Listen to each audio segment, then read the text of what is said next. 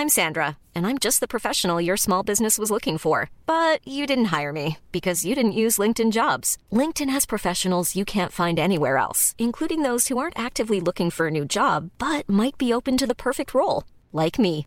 In a given month, over 70% of LinkedIn users don't visit other leading job sites. So if you're not looking on LinkedIn, you'll miss out on great candidates like Sandra. Start hiring professionals like a professional. Post your free job on linkedin.com/people today.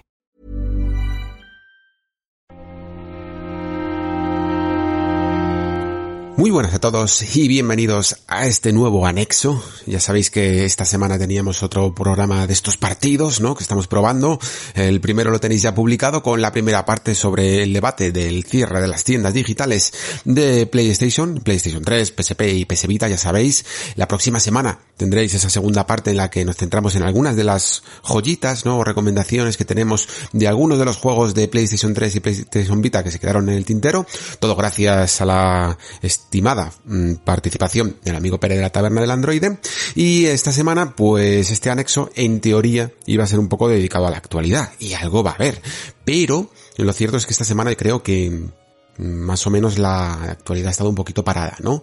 No ha habido muchas noticias, o bueno, a ver, noticias siempre hay, ¿no? Pero eh, ya sabéis que aquí en el Nexo normalmente me gusta traer quizá lo que más da lugar a la reflexión, ¿no? Que en el fondo es el espíritu del programa. Sabéis que en general no me suele gustar mucho hablar de noticias que sean breves o que sean prácticamente que se expliquen solas, ¿no? Porque sencillamente para dar algún tipo de información, pues eso ya lo habéis visto todos en, en todas las respectivas webs que informan sobre ello. Eh, considero en el fondo que, mm, que este programa es un poco lo suficientemente nicho, ¿no? Como para que todos ya tengáis como una base de, mm, de noticias, eh, de información, que ya venís sobradamente preparados y buscáis más quizá la, la reflexión que la información. Eso es por lo menos la conjetura que yo hago, ¿no? De todas maneras, podemos probar con un par de noticias un poquito más breves antes de meternos con el percal que tenemos esta semana. Eh, seguramente lo habéis ya eh, visto en el título, ¿no? Esto de las opiniones impopulares. Pero dejadme que os cuente un poco de dónde ha salido esto.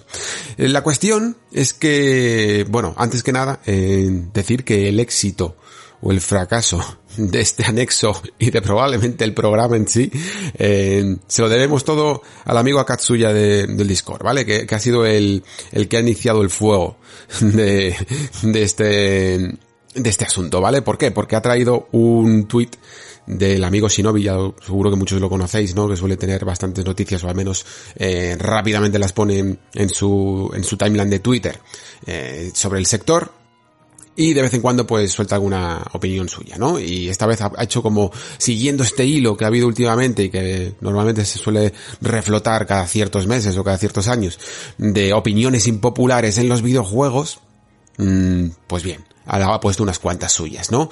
La cosa se ha ido un poco de madre y a mí se me ha ocurrido esa, esta, mmm, voy a decir de manera irónica, maravillosa idea de preguntaros opiniones impopulares en el Discord y comprometerme a leerlas aquí en antena, ¿no?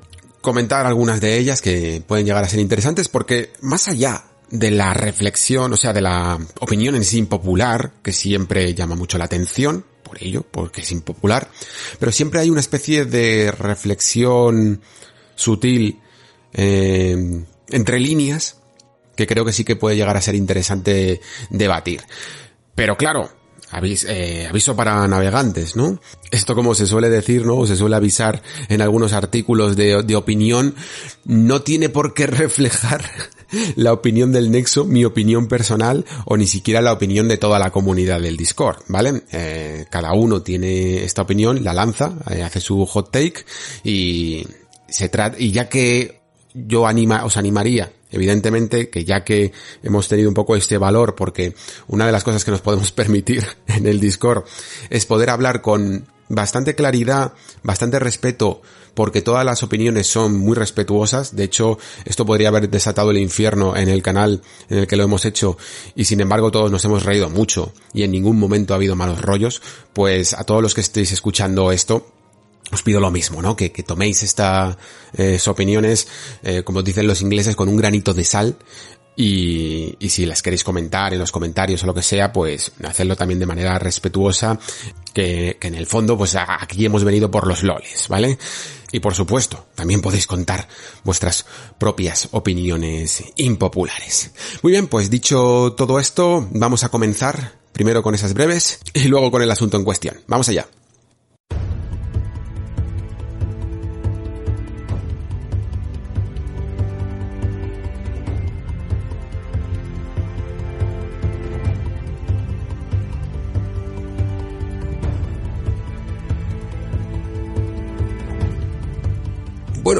Y tenemos también esta semana la que probablemente sea la noticia más, eh, no sé si relevante, porque en el fondo viene de un, de un discurso o de, una idea que se va poco a poco, que va poco a poco, a poco cuajando, ¿no? Incluso en, en algunos jugadores, eh, sospechando un poco cómo va a ir la, la nueva generación para, para Sony después de todo lo que ya sabéis ha ido ocurriendo a lo largo de las últimas semanas con la desmantelación sobre todo del Sony Japan y la concentración, ¿no? Quizá es la palabra de Sony en sus estudios más importantes y en sus marcas también más relevantes, ¿no?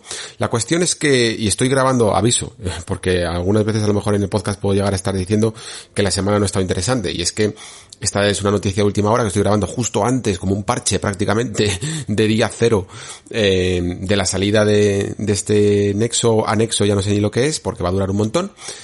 Y la cuestión es que eh, ha habido una nueva pieza de, del periodista Jason Schreier, ¿no? En la que más extrañamente que nunca, ¿no? Nos cuenta un poco dos historias casi en un mismo artículo, bajo un titular además que tiene un poquito de, de tela que cortar, la verdad, porque es bastante rimbombante y un poquito tendencioso también, que dice así, la obsesión de Sony por las superproducciones está provocando malestar en el imperio PlayStation. Eh, a ver, eh, como digo, yo creo que esta noticia que, por los que no hayáis leído un poco el artículo en cuestión, trata dos asuntos y creo que habría sido quizá incluso más elegante y todo haberlos tratado un poco por separado, porque al final si los tratas juntos, eh, primero si queréis os expongo cuáles son y luego ya os comento un poco la, idea, son eh, el de un pequeño estudio llamado Visual Arts que estaba intentando eh, mandarle una propuesta a Sony, ¿no? Que le mandó una propuesta a Sony para hacer un remake del primer Uncharted y luego terminó haciendo el, un remake, un prototipo de remake del primer The Last of Us, ¿no? Y luego pues todo lo que ha estado ocurriendo últimamente en ese imperio PlayStation, ¿no?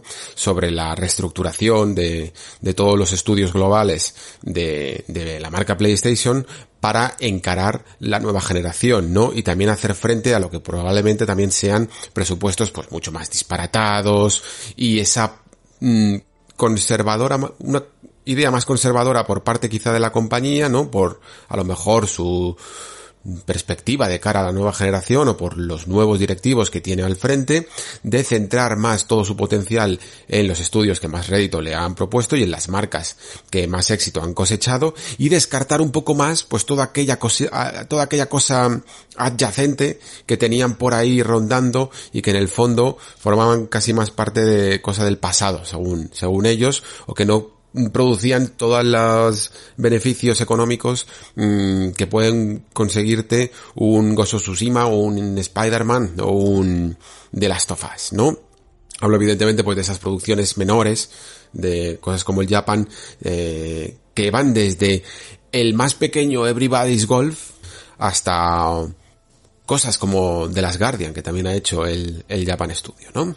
Entonces, como digo, el artículo en cuestión creo que mezcla estos dos asuntos para intentar crear una narrativa y creo que no lo hace de manera del todo elegante, como digo, pues porque mm, pues probablemente eh, a Jason Schreier ya es un periodista que, que oye, eh, a mí me gusta mucho porque siempre desvela eh, un montón de cosas de la industria, pero en general ya va teniendo un nombre y sus artículos por lo tanto tienen que tener un nivel, ¿no? De impacto y a veces creo que le gusta hacer sus artículos un poco más interesantes de lo que en realidad son.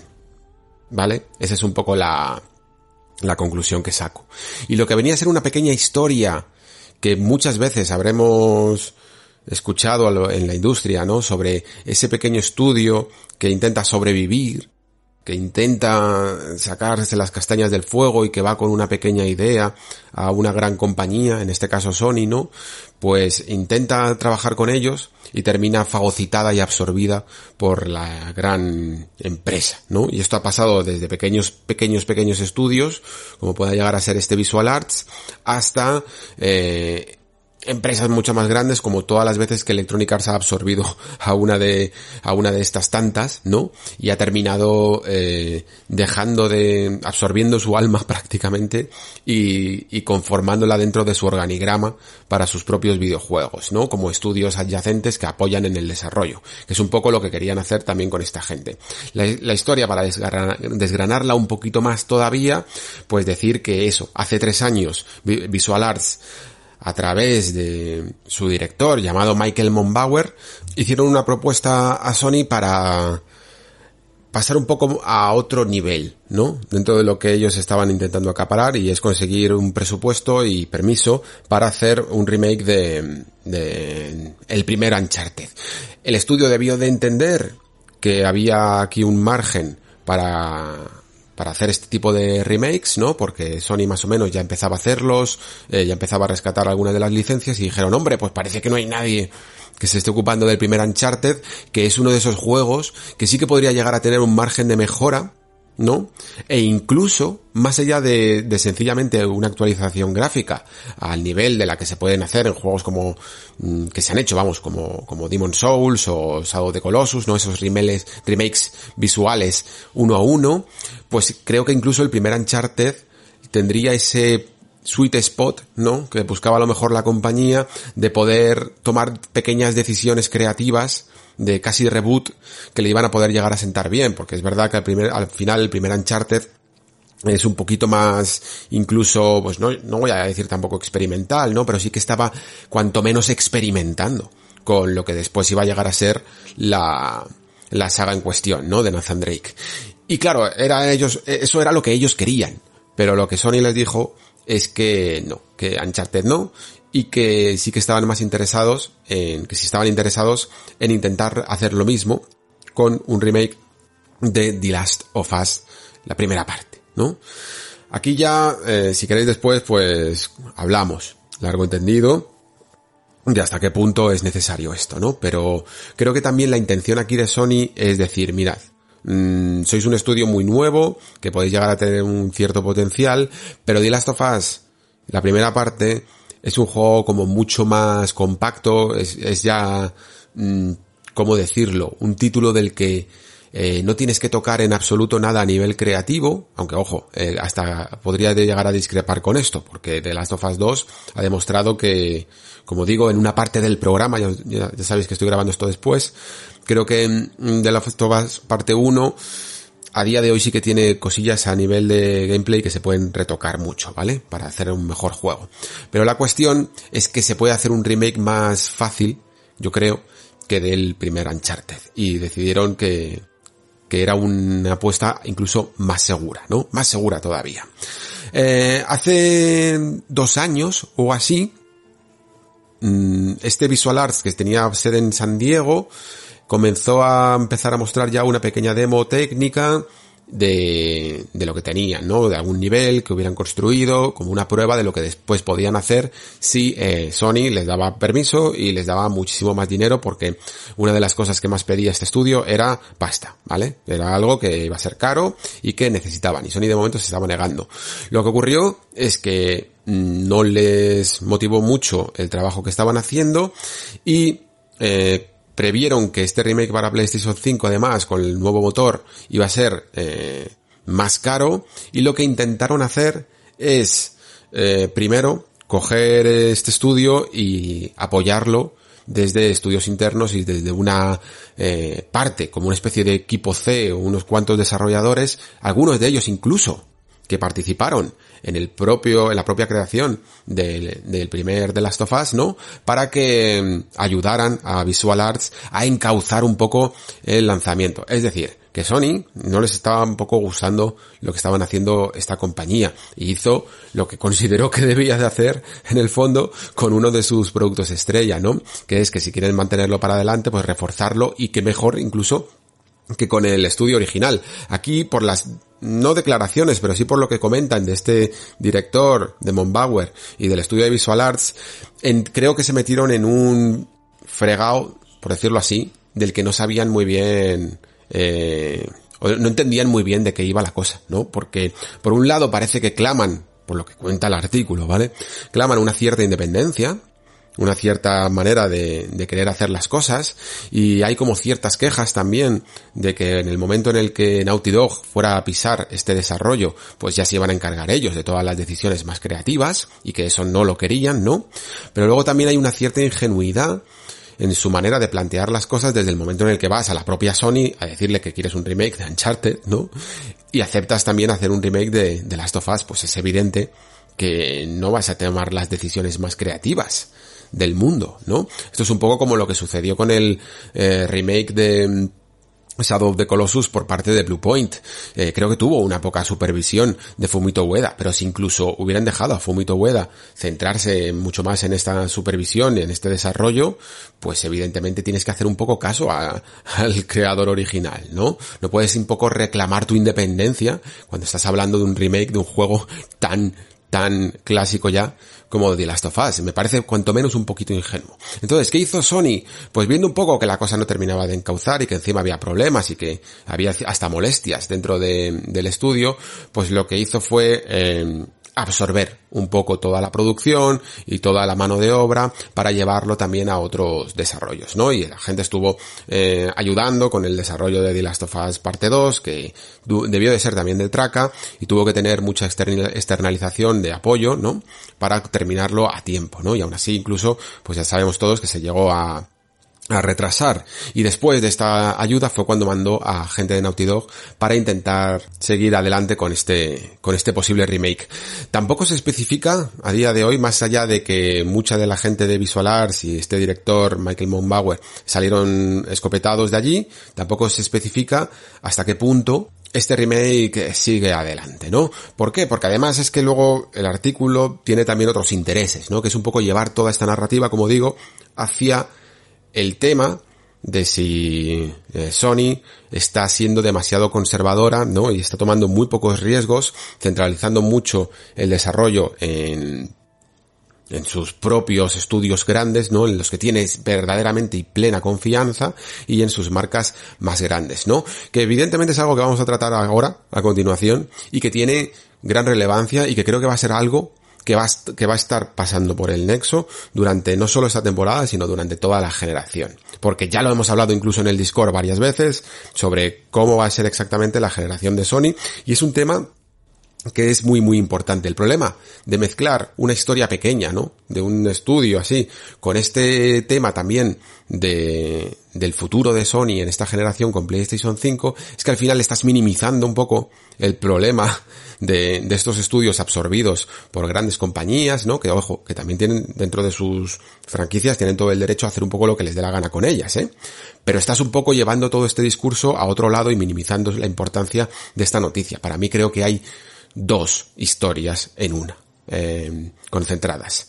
Hablamos, si queréis, también de hasta qué punto eh, es necesario hacer un remake de el primer de Last of Us. Y como digo, creo que no lo es. Creo que si Sony de hecho se está planteando ya hacer un remake de The Last of Us, mm, es porque no ve tan claro otros otros videojuegos que, que pudieran necesitarlo más, porque a lo mejor ya está como cubriendo el cupo de los que verdaderamente eran más urgentes, como yo creo que por ejemplo el remake de Demon Souls o el remake de Shadow the Colossus eran dos que tenían muy buenas mm, cartas y, y, bastante margen, sobre todo gráficamente, de mejora para poder hacer, aunque bueno, evidentemente sus diseños muy característicos, sus obras originales, pero que había un gran, un gran margen de mejora para poder hacer algo más. Pero The Last of Us y sobre todo con su edición remasterizada de PlayStation 4, no necesita en absoluto un remake. Y si quieres realmente retocar esas partes que yo a día de hoy sí que podría incluso llegar a criticar como menos, em, más básicas, eh, porque al final tienes un sistema de, de shooter como relativamente, y de sigilo relativamente básico, sobre todo si lo comparamos con lo bien que lo hace su parte 2, ¿no? Creo que todavía te puedes esperar perfectamente a la siguiente generación, a PlayStation 6, para poder tocar un juego así, que ahora mismo mm, cualquier persona puede disfrutar enormemente y sin ningún problema de comodidad de la primera, de la primera obra, ¿no? Claro, esto nos hace plantearnos hasta qué punto si Sony se está sencillamente planteando la idea de hacer un remake de The Last of Us, eh, está apostando demasiado a lo seguro, ¿no? Eh, y, tenemos para ello que retrotraernos un poco a lo que ocurrió la generación pasada. Y esto sí que es algo que sí que he comentado varias veces en el Nexo. Sony durante PlayStation 4 ha tenido uno de los mejores rendimientos de la historia de los videojuegos por ciertas decisiones, mmm, producto de la casualidad o producto de buenos directivos o producto un poco de todo, o de, de incluso la, la lo hemos eh, dicho muchas veces, ¿no? De tener tan abonado el campo que se podían permitir, por, por, lo sabemos, ¿no? Porque a lo mejor Microsoft no estaba pasando por los mejor momentos, tenía también abonado el campo que podía permitirse ciertos riesgos que parece que esta generación no quiere asumir, ¿no? Y por lo tanto, pues hizo cosas tan bonitas, en el fondo, como desembarazarse de una eh, saga que ya estaba un tanto caduca, como el caso de Killzone, y poner a su estudio que tenía talento detrás y que yo creo que ni siquiera lo estaba del todo demostrando al máximo, como es Guerrilla, ¿no? Y gracias a ello, pues sale un juego como Horizon, que os puede gustar o más, os puede gustar menos. Luego descubriréis, por ejemplo, en esta sección que nos hemos inventado de las opiniones impopulares, que no es santo devoción de todo el mundo, evidentemente, porque mm, sobre gustos ya sabéis. Pero, eh, al menos era una apuesta fresca, era una apuesta original, eran graficotes eh, y tenía algo que aportar o algo que decir al momento en el que salió, ¿no? Lo mismo ocurrió, por ejemplo, con Ghost of Tsushima y Sucker Punch, que venían de hacer Infamous, eh, que si no me equivoco sacaron tres, tres Infamous, ¿no?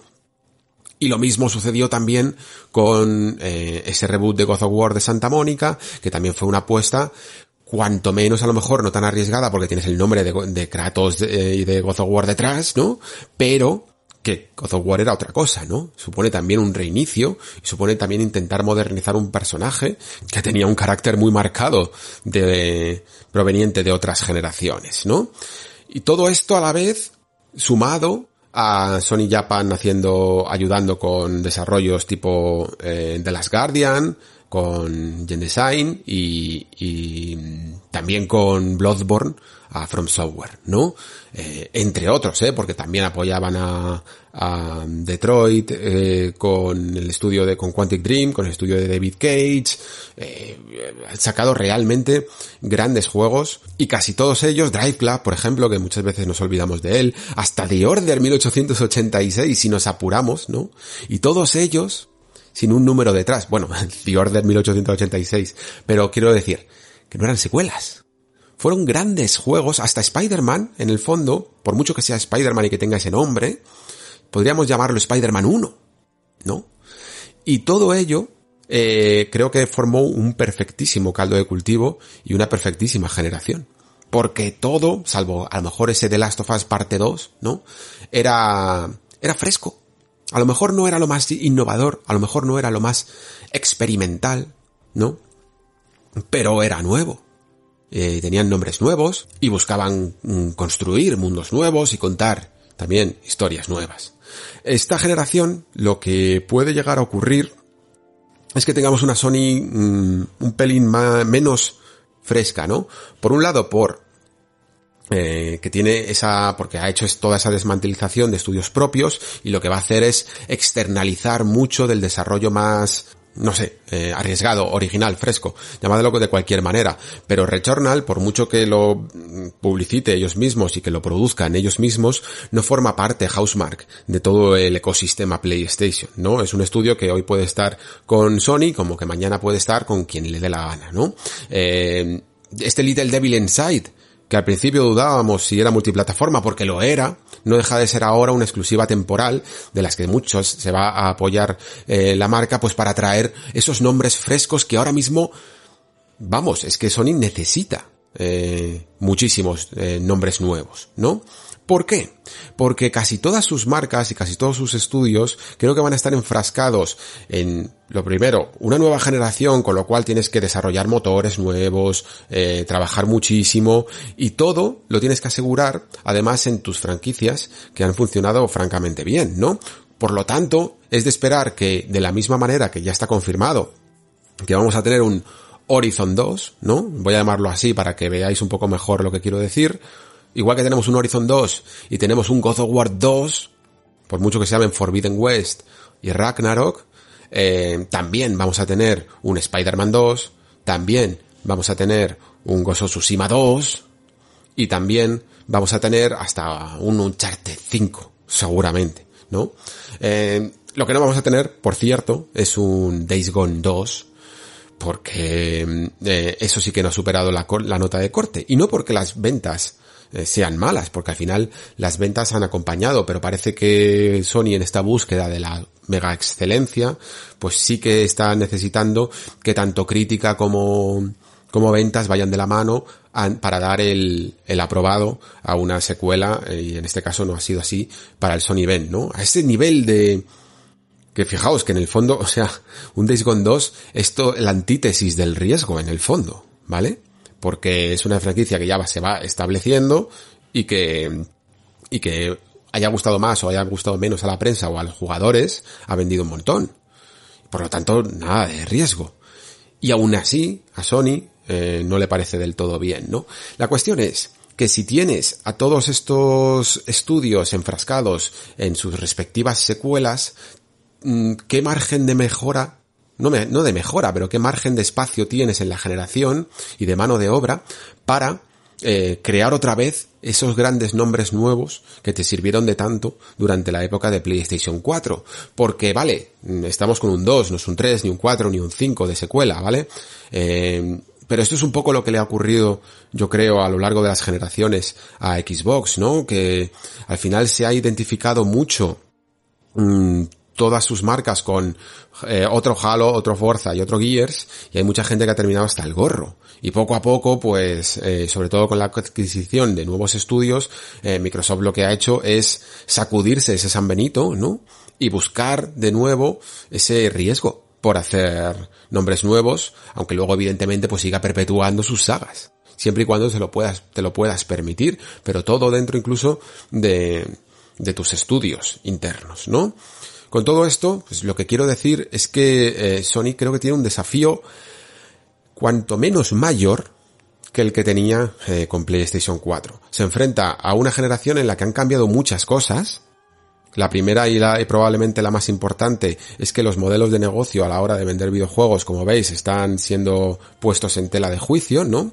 Eh, tanto en el modelo de un juego físico versus digital, como el modelo de juego completo vendido ahora a a 80 napos, eh, como el modelo evidentemente de suscripción, que por cierto, según el amigo de Jaffe, que ya sabéis que hay que coger un poco también sus, declaraciones con pinzas, porque sí, antes tenía casi más a lo mejor ese estatus de creador de la franquicia God of War, ¿no? Pero ahora es que le, tenéis que ver, ¿eh? A mí me, me, encanta, pero es un youtuber de manual, ¿eh? Con mucho clickbait y con mucha declaración polémica. Pero dice que según él tiene amigos dentro de Sony que le aseguran que se está haciendo un servicio mucho más parecido eh, al Game Pass eh, de lo que es PlayStation Now. Lo que pasa es que también por otro lado, pues parece que habla sobre que eh, tendría un servicio adyacente delegado y que, y que probablemente mucho de lo que ha ocurrido con la Store de PlayStation 3, PSP, Vita y tal, y que también se han caído juegos de Play 1 y Play 2, como estuve aquí hablando con el amigo Pere, todo eso también iría integrado dentro del catálogo de, ese nuevo servicio tipo Game Pass, que no sabemos si seguirá siendo PlayStation Now o lo llamarán de otra manera. Y que a lo mejor eso incluso se queda demasiado corto, ¿no? Porque siguen evidentemente negando la mayor porque su filosofía, y yo creo que es muy mm, respetable que lo crean así, que, mm, que los juegos nuevos hay que pagarlos a precio completo, ¿no? Porque eso es en el fondo lo que va a justificar para ellos los grandes desembolsos económicos que están haciendo los presupuestos de algunos de ellos. La cuestión, como digo, es que bueno, eh, son muchos frentes abiertos. Tienes todo ese lucha con tu modelo de negocio tradicional, tienes a todas las compañías que están presentando una gran competencia, ¿no? Eh, tienes la necesidad de ganar dinero con cada cosa que hagas, no puedes permitirte a lo mejor esos desembolsos que está haciendo Microsoft, eh, esos desembolsos que está haciendo Microsoft sí que le permiten jugar un poco más a la experimentación, ¿no? Eh, ya os hablé en su momento de lo eso de Ninja Theory, del Project Mara, y cómo les están no solo mm, haciendo que hagan ese Hellblade 2, sino permitiéndoles que experimenten con ideas más pequeñas para ir engordando un poco ese catálogo del Game Pass, ¿no? Tienen también la necesidad de nutrirse de ciertas exclusivas, porque si tienen el sus presupuestos tan engordados en los juegos más grandes, ¿no? Pues necesitan mm, externalizar muchísimo más algunos de ellos, algunos eh, otros exclusivos para la generación, con estudios como Housemark eh, y, y, adquiriendo exclusivas importantísimas como puede llegar a ser la de Final Fantasy XVI, ¿no? Ese parece que es un poco de momento el plan de ruta inicial de, de Sony. Ya sabéis un poco lo que ocurre con las generaciones. Y es que generalmente las decisiones que tomas al principio, aunque te puedes llegar a permitir pequeños virajes, suelen ser bastante a largo plazo. ¿Vale? O sea, es difícil después cambiar tu modelo y tienes que tenerlo muy asegurado desde el principio de la generación porque después pegar esos quiebros al final mmm, te caes con toda la logística que conllevan, ¿vale? Así que llegados a este punto ya casi solo me queda preguntaros ¿Qué pensáis vosotros de esto? En el Discord lo estuvimos hablando y sí que incluso la gente que más ha disfrutado de, de este tipo de juegos como of Tsushima, Spider-Man, eh, Horizon Zero Dawn, sí que mostraban un poco también la preocupación, ¿no? De, de qué ocurriría si todo el escenario de futuro iban a ser secuelas de estos juegos, ¿no? Porque gran parte de la sorpresa y del buen sabor de boca que hemos tenido en PlayStation 4 era precisamente que muchos de estos nombres eran, eran franquicias nuevas IPs, ¿no? Contadme, contadme un poco que, qué pensáis y yo aquí dejo este parche, este pequeño parche que me ha hecho pues publicar el programa un poquito más tarde de lo que tenía planificado y seguir disfrutando del resto del programa que todavía hay mucha tela que cortar.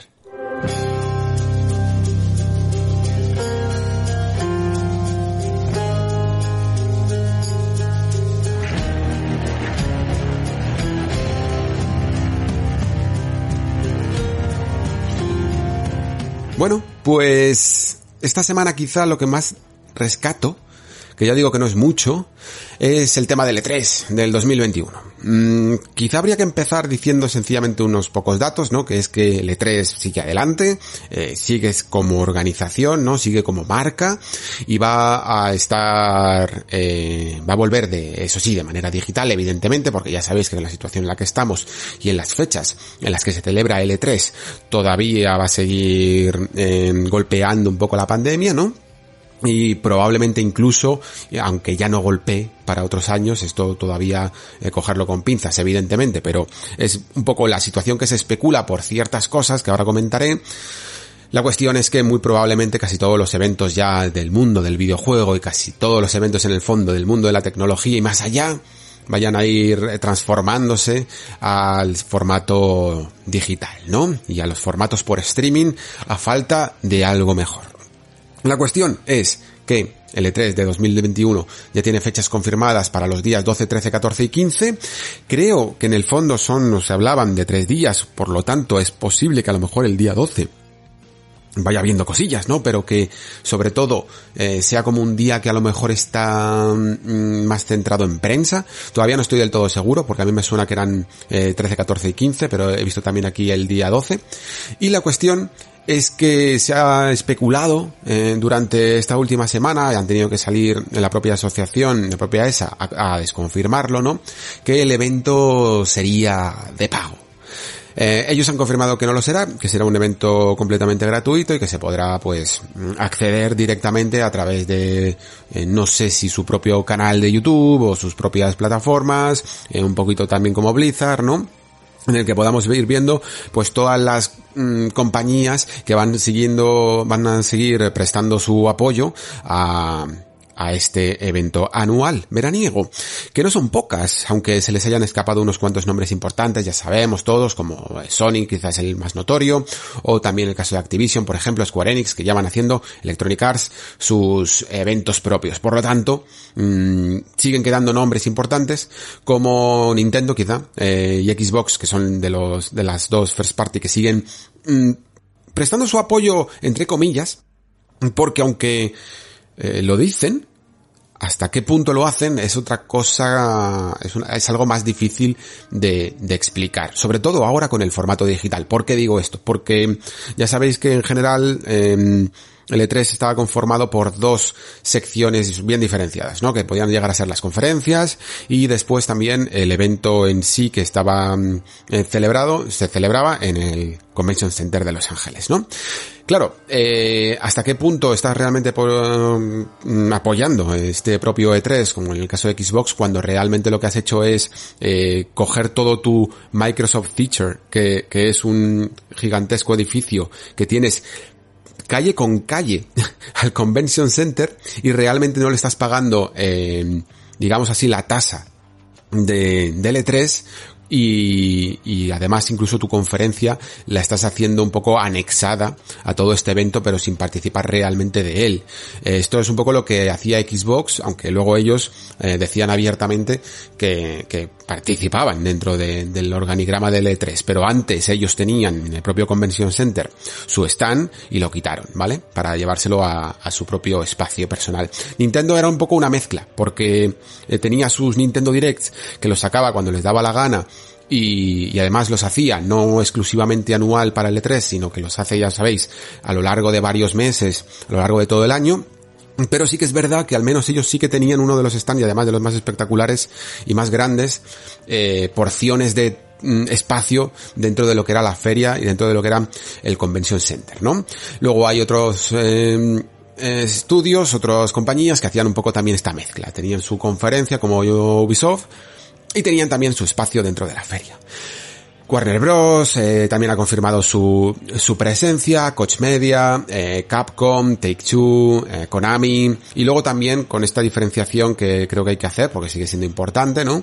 Entre que aunque Bethesda ya forme parte dentro de la familia de Xbox, pero de momento va a seguir un poco con su marketing, como dijimos, con su manera de publicitar sus productos y llevárnoslos por su cuenta. También creo eh, con una conferencia aparte, ¿no? Vale, volvamos entonces ahora a todo este tema que he comentado antes de la especulación de, del precio, de una posible entrada y todo lo que se ha hablado y después se ha desmentido. Vuelvo porque sí que es cierto que, que si bien el evento va a ser gratuito, sigo creyendo que el E3 y la, o la ESA, la organización detrás del E3, está buscando un plan para sacar dinero de, esto al usuario final, ¿vale? No sé si se haría este mismo año o se están considerando de momento y evidentemente esto no deja de ser una especie de como de inversión, ¿no? Se están cambiando todos estos formatos y por lo tanto mmm, se facilita eh, todo el acceso a los usuarios sin ponerles ningún tipo de muro de pago, por decirlo así, ¿no? Pero no significaría que más adelante no lo hubiera. Eh, no sé si para esta edición, como digo, pero para el futuro estoy seguro de que considerarían la opción de pagar de alguna que otra manera. ¿Cuál sería esa? Pues probablemente una especie de pase virtual o algo que te daría acceso a determinados contenidos o incluso demos, demos que podrías probar eh, o que no podrías probar de otra manera. Pero la cuestión es que cualquiera que haya asistido al E3 durante los últimos años y yo he asistido a unos cuantos, Mm, creo que más o menos desde, no sé cuál fue mi primera E3, me parece que fue 2012 o 2013, se fue viendo un cambio en la, en la perspectiva que tenía la, la organización, ¿no? De no solo mm, hacer caja, por decirlo así, del espacio que le vendiera a los estudios y de, mm, bueno, de, una comisión por eh, la organización del evento, sino que quiso también sacar dinero eh, abriendo su entrada al público para cualquiera que quisiera asistir a la feria con un pase que rondaba los 200 euros. Eh, no era moco de pavo, ¿vale? Esto además hizo que, bueno, que el E3 cambiara muchísimo de un año para otro. Esto cualquier periodista lo, habré, lo habrá contado 20.000 veces, ¿no? De cómo un año mm, te podías mover perfectísimamente por la feria todos los días y de repente se convirtió en que el día de prensa mmm, era eh, asumible más o menos, porque seguía habiendo una conglomeración debido a que era el único día de prensa, ¿no?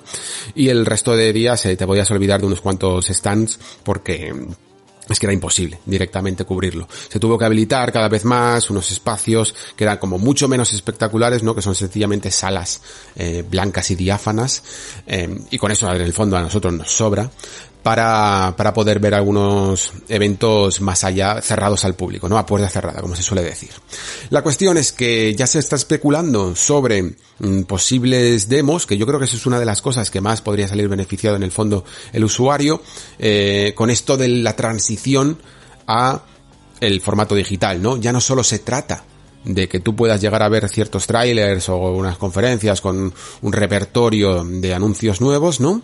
Sino que incluso puedas llegar a probarlos tal y, en, tal y como en el fondo lo hacíamos la prensa hace unos cuantos años. Esta, este acercamiento a las propias casas de mucha prueba de producto, yo creo que sería interesante. No me gustaría que se asociaran con alguna empresa, como parece que había, que hay interés por lo que he estado leyendo, como por ejemplo GeForce Now, que a través de su servicio en la nube y probablemente también a través de una especie de muro de pago, pues pudieras acceder a un montón de demos que creo que, sinceramente, eh, y he hablado ya mucho de esto, sobre cómo deberíamos de valorar nuestro tiempo, ¿no? Que si estamos invirtiendo todo este tiempo en ver anuncios en el fondo, algo deberíamos de sacar más allá que sencillamente ver, ver vídeos y es pues que las demos fueran accesibles a todo el mundo y no encima tuviéramos que pagar por ella. Porque es que en el fondo sería casi, son, siguen siendo demos y sería como pagar por consumir anuncios, ¿no? Por consumir material completamente promocional. Creo que esto se podría hacer muy bien, pero que necesita haber una filosofía detrás de este tipo de eventos que sea mucho más no me gusta utilizar mucho esta palabra, pero pro consumidor, ¿vale? En el sentido de que no intenten tanto eh, sacarnos el dinero de la cartera, que ya tienen nuestro tiempo, que también es muy importante, y, y sencillamente ser una celebración, que es lo que todo el mundo entendía como esa magia del E3, ¿no? Una celebración del medio en cuestión, no sencillamente su lado más mercadotécnico, ¿no? Quizá por su lado, ya sabéis que también tenemos a este, al amigo Geoff Keighley, que tiene todo el Summer Game Fest y todas estas, eh, y en general es como que le gusta al menos mm, de palabra venderlo todo más como esa celebración del videojuego, eh, también habrá otros anuncios y, y empecemos a ver una especie de guerra competidora mm, a lo mejor no tenía que haber usado este término, ¿vale? De guerra, pero sí una competición entre organizaciones, ¿no? que intenten llevarse anuncios de las compañías, casi como de forma exclusiva también, y que gracias a ello el usuario salga algo más beneficiado. Pero lo que sí que me gustaría un poco terminar es con esta idea de si las ferias, con esta transición al digital, eh, de lo que antes era el formato físico, por decirlo así, han salido mejor paradas o peor paradas. Y creo que de momento no tenemos suficientes datos como para decir una cosa o la otra. ¿Por qué digo esto? Porque de momento solo ha habido, digámoslo así, una feria digital con a diferencia, ¿no? De años, décadas de E3 tradicional. Por lo tanto, estamos intentando comparar todos nuestros recuerdos, todos los momentazos maravillosos, que los ha habido y muchos, que hemos vivido en un E3, aunque no hayamos eh, asistido presencialmente a ellos, lo estamos comparando con la situación de un año que además fue un año muy particular. No solo se trata de una transición normal, eh, en, una situación normal al formato digital eh, puramente por streaming, sino que se debió a circunstancias adversas y además a, a, un momento de la generación muy particular, ¿vale? Que es esta transición que tenemos a las nuevas generaciones. El año, y esto lo he dicho varias veces, ¿no? El año en el que empiezan las, arrancan las nuevas consolas, suele haber pocos anuncios, suele haber poco producto y por lo tanto, eh, esos E3 anteriores no son tan, tan espectaculares como otros años más centrados a lo mejor en anuncio tras anuncio tras anuncio de lo que está por venir, ¿no? Cuando eh, las compañías han tenido más rodaje con la nueva generación y tienen más cosas y más productos preparados, más demostraciones que puedan enseñar. De momento, mm, esta transición hace que, que no se pueda enseñar tanto producto, ¿no? Que haya que volver a, a crear motores, a, a crear eh, demostraciones que realmente puedan impactar y, y, con gráficos que por primera vez estás llegando a ese nivel, ¿no? Y a lo que se junta además, pues toda una oleada de retrasos, ¿no? Que se han tenido que, que se han producido inevitablemente por la situación en la que estamos en, en el mundo, no solo en la industria del videojuego, ¿no?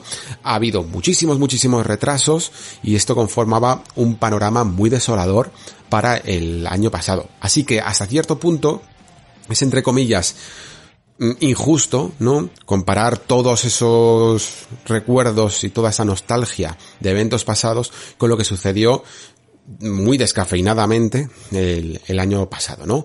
Yo mmm, confío en que el, tanto si es el E3 como el Summer Game Fest o lo que sea, eh, va a ser un poco mejor este año. Incluso todavía a lo mejor eh, no va a estar en su pico, en su momento álgido, porque todavía estamos en plena pandemia y todavía hay muchos retrasos acumulados, muchas cosillas que, que no están listas, ¿no? que no están preparadas. Todavía hay muchos estudios que, que se están ajustando a las nuevas situaciones de teletrabajo y demás impedimentos que pueden tener organizaciones muy grandes a nivel de logística, ¿no? Así que, en conclusión, decir dos cosas. La primera, que en el fondo, el E3, para la mayoría de las personas que no iban al evento allí, eh, como yo tuve la oportunidad de ir unos años, es igual, eh, seguía, era ya un evento digital, ¿no? Porque lo único que podías ver desde aquí eran eh, bueno, pues las conferencias, ¿no? Y algunas presentaciones que podía ver eh, desde allí, pero que se retransmitían en streaming, pues eh, desde sus diferentes cabinas o diferentes espacios dentro del evento. Y la gente iba a consumir la información de la misma manera ahora, en este traslado al digital, que como lo hacía antes. La única diferencia como máximo, ¿no? O la gran, la, la mayor diferencia es que hay algunas compañías que han decidido hacer este trabajo fuera del E3, ¿no? En vez de hacerlo todo comprimido en tres días de feria en el que todo la, la competición por que tu información sea más relevante y más consumida que la del otro que está al lado de ti, pues era mucho más peleada, ¿no? Porque necesitabas el mismo hueco, la misma franja horaria casi para para mostrar tu tráiler, ¿no? Entonces había muchas cosas que pasaban un tanto un tanto desapercibidas. Y luego, eh, como última conclusión, pues sería lo que he comentado antes. Que en definitiva el éxito o fracaso de una edición de un E3 o de un Summer Game Fest o de cualquier evento no depende del formato, tanto del formato en sí, como de la suerte que tengas de que los juegos de, de las compañías ese año tengan buen, buen catálogo para mostrar, ¿no? Porque el peor de los formatos con los mejores juegos y los mejores anuncios, sigue siendo lo más atractivo para, para el usuario, incluso aunque le pongas todas las trabas del mundo. Al final, estamos aquí sencillamente para mm, descubrir esas grandes sorpresas, ¿no? Esos grandes anuncios, y nos importa un poco menos si eso se hace con una super gala detrás, con un montón de gente aplaudiendo, o se hace de una manera más íntima, o se hace con el, hablando en una entrevista con el desarrollador de turno.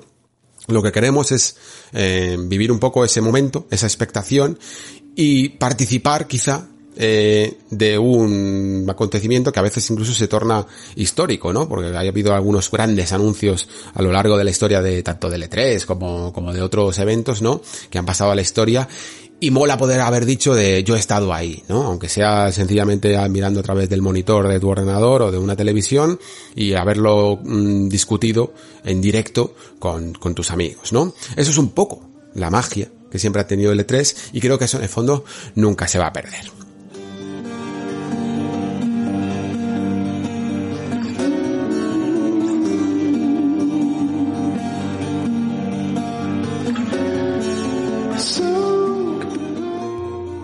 Bueno, pues la siguiente noticia breve no es exactamente una noticia, es un rumor y tiene que ver con Kojima. Eh, ya vamos teniendo...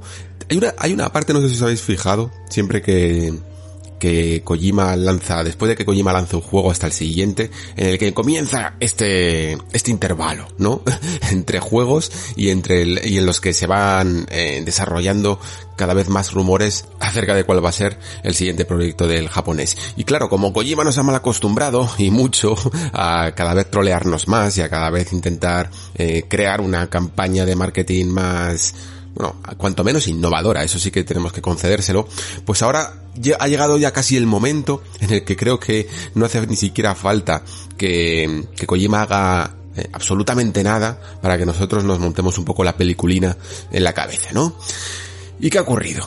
Pues que se ha anunciado un juego, eh, o un teaser más bien, un juego llamado Abandoned, ¿no? Y bueno, no sé si habéis visto el vídeo, es un vídeo realmente realmente parco, ¿no? No tiene mucho, mucho material, se ve como un bosque, una cámara como al hombro, eh, una especie bueno, una pistola, se, se, ve en un GIF, porque yo creo que ni siquiera en el teaser sale la pistola, y hay como una voz en off narrando eh, la premisa del juego, un poco, ¿no?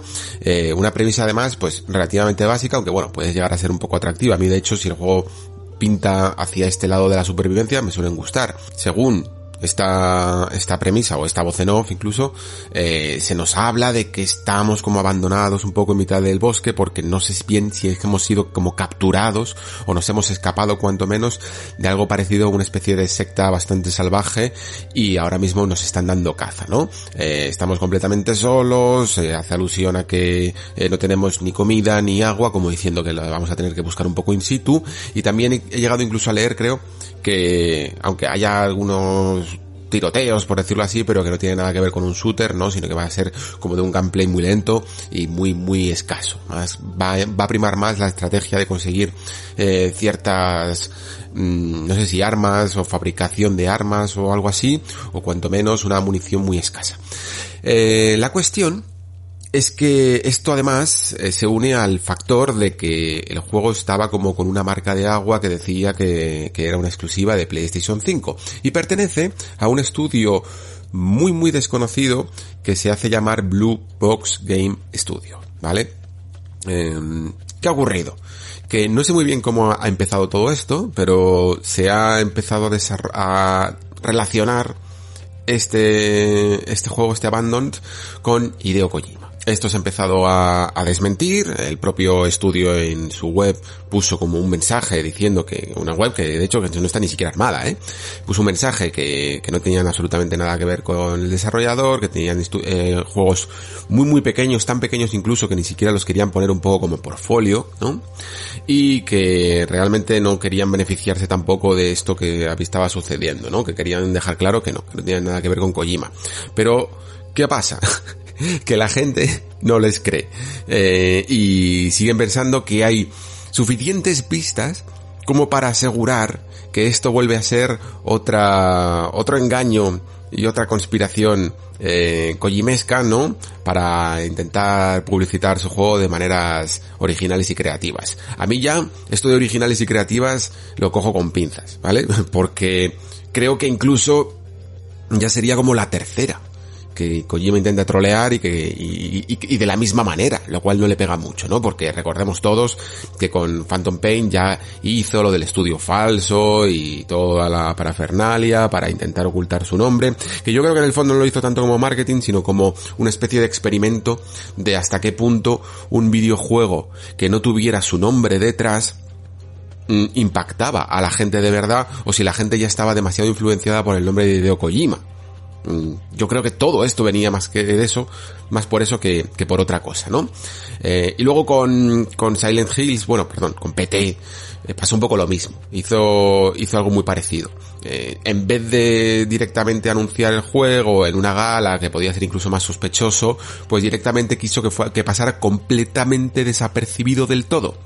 Y por eso lo hizo en una, en una mención muy pequeña me parece que fue en una conferencia de la Gamescom, ¿no? En la que se decía que había un juego de nuevo de terror y que se podía jugar ya a su demostración a través de una demo de la PlayStation Store, ¿no? Y de esta manera, pues Kojima podía un poco, pues, probar esa especie de teoría que tenía sobre hasta qué punto mmm, sus juegos llegaban a ser verdaderamente atractivos sin tirar de fama. Y yo creo que, oye, cuanto menos demostró, porque PT eh, creo que llamó a la atención a mucha gente antes de empezar a, unir cabos, ¿no? Eh, demostró que algo tiene este autor más allá del nombre. La cuestión es que repetir otra vez la misma jugada quizá me parecería demasiado excesivo, pero os puedo asegurar que me lo he pasado fenomenalmente bien y que me da completamente igual si es verdad o si es mentira con la imaginación y la capacidad que tiene la mente humana para conectar el más mínimo detalle con el más mínimo detalle para intentar hacer ahí una conexión y decir que todo tiene sentido y que, y que todo esto es una conspiración reptiliana.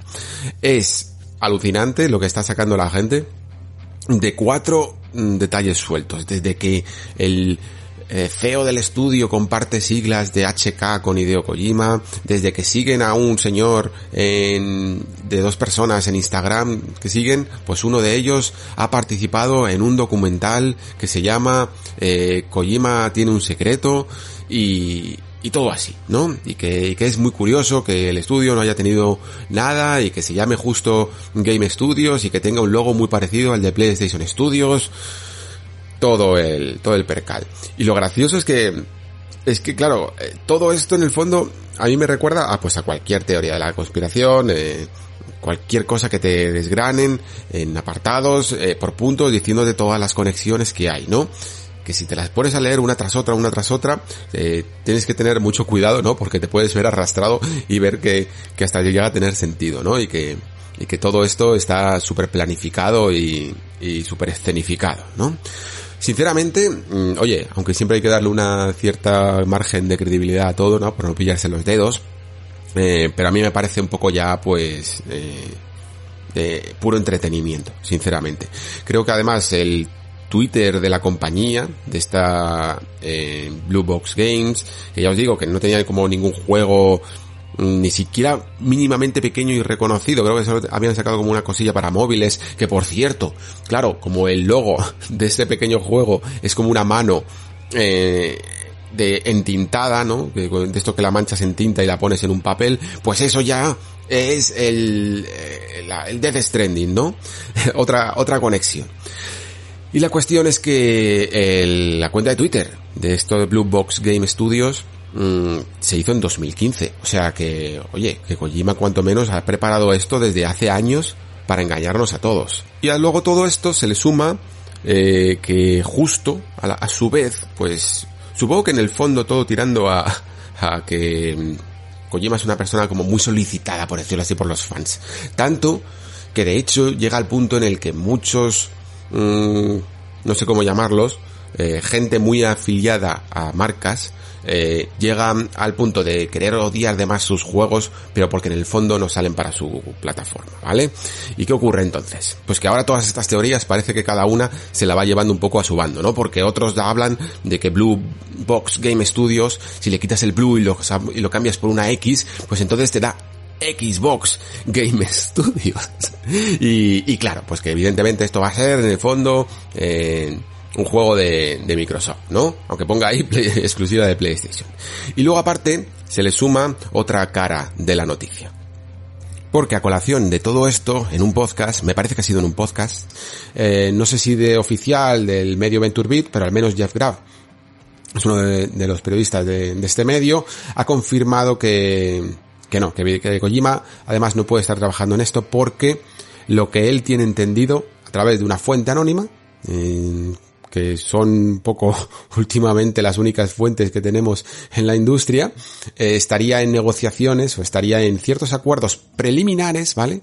Sería todo como muy mm, primer paso para desarrollar un, un juego exclusivamente para la plataforma de Microsoft. Y al parecer, pues incluso comentaba que en ese famoso vídeo en el que salía Phil Spencer hablando, ya sabéis que Phil Spencer eh, suele tener como mucho atrezo detrás de él, ¿vale? Y a veces pues manda algunas pistas. Aparecía, ya sabéis, esa estatua de Homo Ludens, que es un poco la mascota de Kojima Productions y que esto no habría sido algo al azar, sino que dejaba ya un poco la pista de que se está hablando para, un proyecto, eh, una colaboración entre Xbox y Kojima Productions.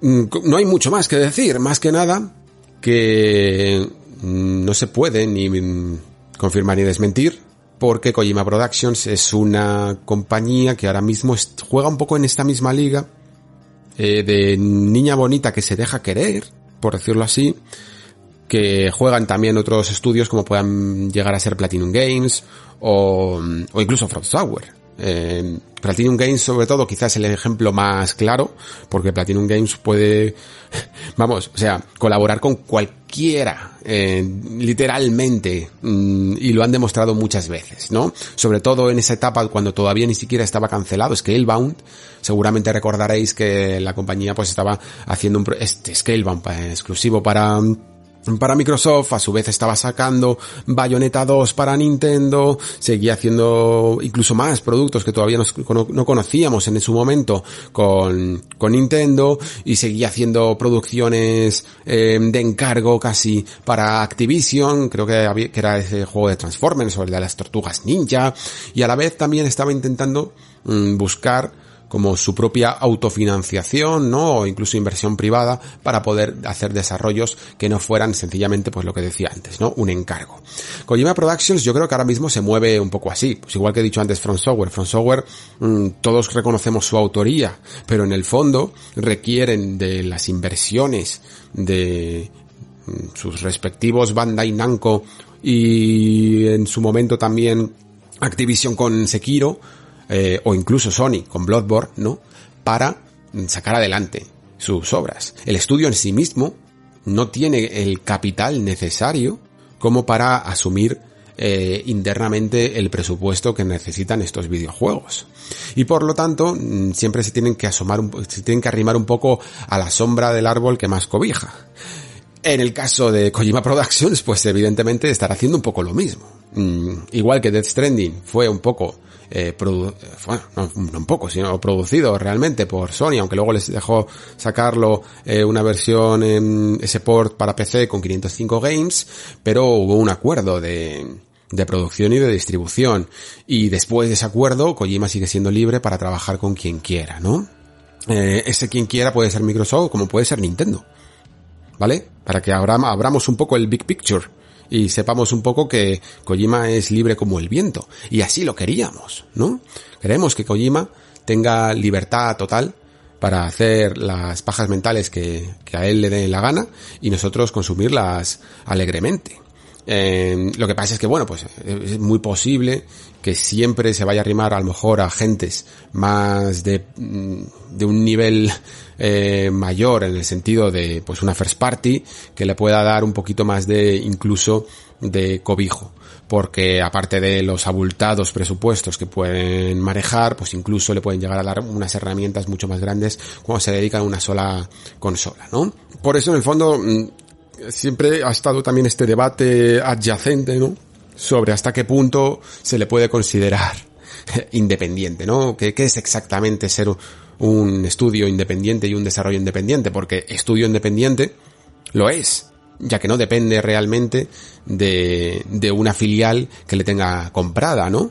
Pero sus, sus desarrollos, aunque ellos sean un estudio eh, independiente, sus desarrollos no lo son porque dependen de esa matriz que es la que le ha puesto eh, la panoja sobre la mesa, ¿vale? Y bien, pues eh, realmente no hay mucho más que decir sobre esto. Sencillamente que mientras que Kojima pueda seguir haciendo juegos y nosotros jugándolos, pues estaremos todos felices y sobre todo cuando si, siguen manteniendo un poco esa autoría que tanto nos gusta desgranar aquí en el Nexo, porque siempre sean más interesantes o menos, nos hacen reflexionar. Muy bien, eh, dicho esto, hemos consumido media horita de programa, que creo que está bien para el anexo, y creo que tenemos eh, entonces otra media horita más o menos, o a lo mejor incluso se hace un poco más, ya veremos, eh, para mm, ese bloque principal que, teníamos hoy. Esas opiniones impopulares que hemos pedido, que he pedido a la comunidad, y, que alguno de vosotros a lo mejor sufre un pequeñito infarto con alguna de ellas. Recuerda, son opiniones personales y por lo tanto tienen primero un poco de clave de humor, ¿vale?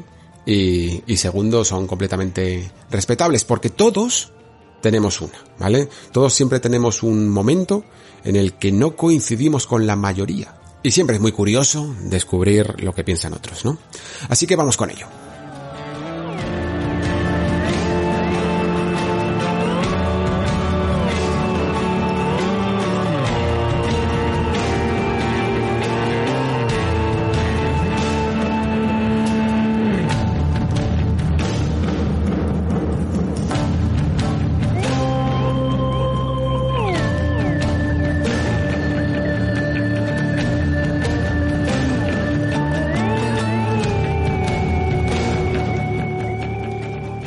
Pues ya estamos de vuelta y vamos a empezar a abrir el melón. Ya veréis que además a lo largo de las sucesivas opiniones veréis que poco a poco nos íbamos calentando unos a otros, ¿no? Y cada vez iban siendo un poquito más hardcore. Al principio, eh, pues cuando íbamos mm, abriendo eh, camino con opiniones un poquito más comedidas y poco a poco pues íbamos soltando las patatas calientes, ¿vale?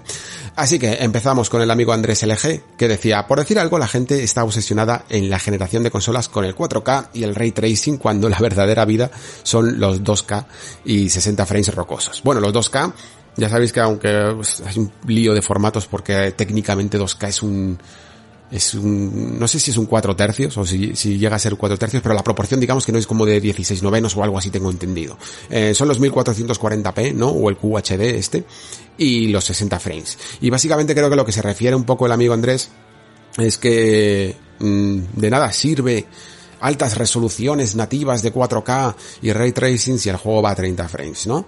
Que es mucho mejor siempre eh, los 60 frames, mm, aunque tengas que reducir un poco mm, reflejos, detalles técnicos y altas resoluciones, si el juego va mucho más suave. Y en el fondo lo firmo, ¿eh? Lo firmo en el sentido de, mm, de que si a mí me dan una opción de 4K y 30 y 2K, por decirlo rápidamente, eh, y 60, siempre voy a coger esta, esta segunda, ¿vale? Lo que sí que empiezo a notar ya es que los 1080 se van quedando cortos. Cada vez noto muchísimo más, muchísimo más, más que antes, incluso, la diferencia, también más que antes, por esto que os he comentado muchas veces, creo que sobre todo cuando más lo explayaba, por si alguno tiene curiosidad, es en el capítulo del nexo especial de Xbox Series X y S, ¿vale? En el sentido de que los 4K que hemos tenido durante esta segunda parte de la generación pasada, eh, PlayStation 4 Pro y Xbox One X, mm, es, e, es una resolución 4K, ¿vale? Lo que pasa es que hay mucha diferencia de ver un juego de la pasada generación y un juego de esta cuando eh, con la potencia de la presente puedes albergar más detalle, más calidad de imagen, muchísima más definición, muchísima más nitidez dentro de esos mismos 4K, ¿vale? Si tú coges un juego antiguo y lo pones a 4K, sigue sin, puede relucir un poco más, pero sigue sin apreciar mucho más esos detalles que te proporciona una alta resolución, una altísima resolución como es el 4K, ¿no? Y sin embargo, poco a poco, pues los juegos nuevos que van saliendo eh, se benefician muchísimo, muchísimo, muchísimo con diferencia de, de lo que consigue el 1080p. Entonces, evidentemente todos sabemos que el ideal sería 4K 60. Yo incluso, vamos, aunque no existiera el ray tracing, esto sería algo para firmar, pero sinceramente os digo que vamos a estar casi toda la, al menos hasta las revisiones de las consolas si es que suceden, que yo creo que sí, em, vamos a estar con estos selectores que pongan un poco sobre la mesa eh, opciones diversas. Y casi todas van a ser un poco las tres que ya se van intuyendo, ¿no? Los 1440p 60 o incluso 1080p 60 en algunos juegos, 4K eh, en 30 o 4K con ray tracing o cosillas así, ¿no? No sé exactamente ahora mismo eh, cómo, son exactamente las opciones, pero siempre va a haber algo que tienes que sacrificar, por decirlo así, porque hay algunos que son, por ejemplo, 4K mm, con alto detalle o 4K con ray tracing y, siempre hay algo que pierdes o algo que ganas. Muy bien, seguimos con Javier que dice World of Warcraft es y siempre será el mejor MMO, por aunque no sea mi favorito, por la sencilla razón de que sin él no hubieran existido los MMOs como Final Fantasy XIV, Arial Reborn eh, y demás. Mm, me gustaba esta de Javier porque... Primero porque hemos hablado poco de MMO en el Nexo, ya que no soy tampoco un jugador eh, habitual a día de hoy, aunque en su momento ya os dije que, que World of Warcraft le di eh, bastante fuerte, aunque no tanto como evidentemente mucha gente. Pero sí que tuve mi, mi momento de adicción máxima, ¿no? Y sí que coincido en una cosa, pero que en el fondo denota una cierta verdad incómoda. Y es que probablemente World of Warcraft marcó tanto el camino que a la vez fagocitó otras formas de hacer MMO en el mundo de los videojuegos porque es que todo el mundo, y me acuerdo muchísimo en la época, sobre todo de, las primeras expansiones, eran eh, aspirantes casi al trono de World of Warcraft, ¿no? Y se veía incluso en la época que había estudios que intentaban hacer MMOs distintos, con distintas filosofías, a la forma tradicional de WoW, que buscaban conceptos más de ¿cómo llamarlo? Casi de simulador de vida o de, o que no estuvieran tan centrados a lo mejor incluso en el combate, sino que lo mezclaran con eh, investigación o con estructuras distintas en la forma de hacer las misiones o con eh, algo incluso de aventura, ya no solo sencillamente mecánicas RPG, cosillas así y todos se iban cayendo, mm, no tenían éxito ninguno eh, porque al final WoW estaba ahí y seguía con sus y estaba en el pico de los 15 millones de suscriptores. Y y hace poco hablando eh, sobre un tema para la revista que había que proponer unas cosas eh, estuve mm, estaba mirando unas cosillas de, de esta serie que se llama Sword Art Online. Eh, supongo que mucho la, esta serie anime, que bueno, supongo que también era un manga y me parece que tiene unas novelas, no, estoy seguro. La cuestión es que casi todo el mundo lo conoce por el anime, ¿no? Y, probablemente lo conocéis. Para los que no lo conozcáis, Sword Art Online es como una especie de eh, VR MMO RPG, ¿vale? En el que los protagonistas se meten en este mundo mm, que es un videojuego y es muy popular y lo que ocurre es que llega un momento en el que no se pueden quitar los cascos mm, y tienen que tener cuidado porque si mueren, mueren en la vida real. ¿Vale? Esta es un poco la premisa de la primera, creo que no sé si se llaman temporadas, ¿vale? Como la primer arco, el primer arco, llamémoslo así, de, de Sword Art Online, porque luego hay otro que lo mezcla un poco con Battle Royale, creo, o algo así, eh, por lo que vi y, o por lo que recuerdo más bien, y luego hay otro que es como de hadas, que no me acuerdo de nada, bueno, me gustó mucho. La cuestión, que los creadores de Sword Art Online le preguntaron muchísimas veces cuál eran sus inspiraciones, ¿no? Sus juegos en los que se habían inspirado a la hora de hacer Sword Art Online. Y aunque evidentemente WoW siempre a lo mejor aparecía un poco por ahí, pero eh, ya sabéis que además en los gustos orientales sobre estos juegos ellos tenían sus propios eh, bueno, sus propias propuestas, ¿no? Yo me acuerdo que antes de WoW, incluso eh, una de las más conocidas era, Buah, ahora me vais a matar como no me acuerdo, Lineage 2, que yo jugué, fue mi primer, el primer MMO al que jugué un poquito. Y, y claro, yo guardo un gran recuerdo de él porque, uff, eh, es que fue esos golpes que te dan algunas veces a lo largo de tu carrera videojueguil como jugador, en los que estás ante algo tan nuevo, que estás increíblemente fascinado y que no puedes, mm, que te obsesiona porque dices, es que no me lo puedo creer que esté hablando con esta persona. No me puedo creer que exista esta mecánica de que me roban si me matan. No me puedo creer que haya un pueblo donde la gente se pone sentada a vender sus cosas. ¿Sabes? Todo eso hace unos años era, era absolutamente embelesador. De verdad. O sea, era, eh, eh, no podías, no podías dejar de fascinarte por todo lo que ocurría, ¿no? Y por aprender las reglas, sobre todo era eso. Aprender las reglas de algo completamente nuevo a mí es algo que me encanta. Y em, lo que comentaban estos creadores es que se habían inspirado mucho en Ultima Online, eh, que es como el clásico, ¿no? Al que pudieron jugar aquellos que, sobre todo, supongo que más en Estados Unidos, a lo mejor, que tenían buenas conexiones y, podían tener más acceso a este tipo de juegos cuando nosotros todavía, digámoslo así, estábamos en la prehistoria online. Eh, y después también, pues, otro juego que fue muy sonado en la época, se llamaba Ragnarok Online, a este no le pude jugar. Y otro, que a mí me sonaba, pero nunca lo probé y estaba, y como no me sonaba mucho, pues busqué un par de vídeos y tal, se llamaba Wizardry Online, ¿vale? Y la cuestión con este juego, con Wizardry Online, es que básicamente lo que hacía era proponer el típico MMO. Además, se le veía poco parecido a WoW en el sentido de que tenéis como la cámara mucho más cercana, eran escenarios como un poco más opresivos de mazmorreo y casi como una perspectiva tipo Dark Souls para que os hagáis una idea y lo tengáis una imagen visual. Em, y mucho más, que esto es algo que en la época se criticaba mucho, mucho más em, de acción directa, de combate, mm, de colisiones, que lo que veíamos en WoW, en lo que, básicamente era plantarse de cara delante del enemigo y casi sin moverse y sin mecánicas de esquivar, ni de bloquear, ni de nada, eh, pegarse a ver quién, quién se mantenía en pie el último, ¿no?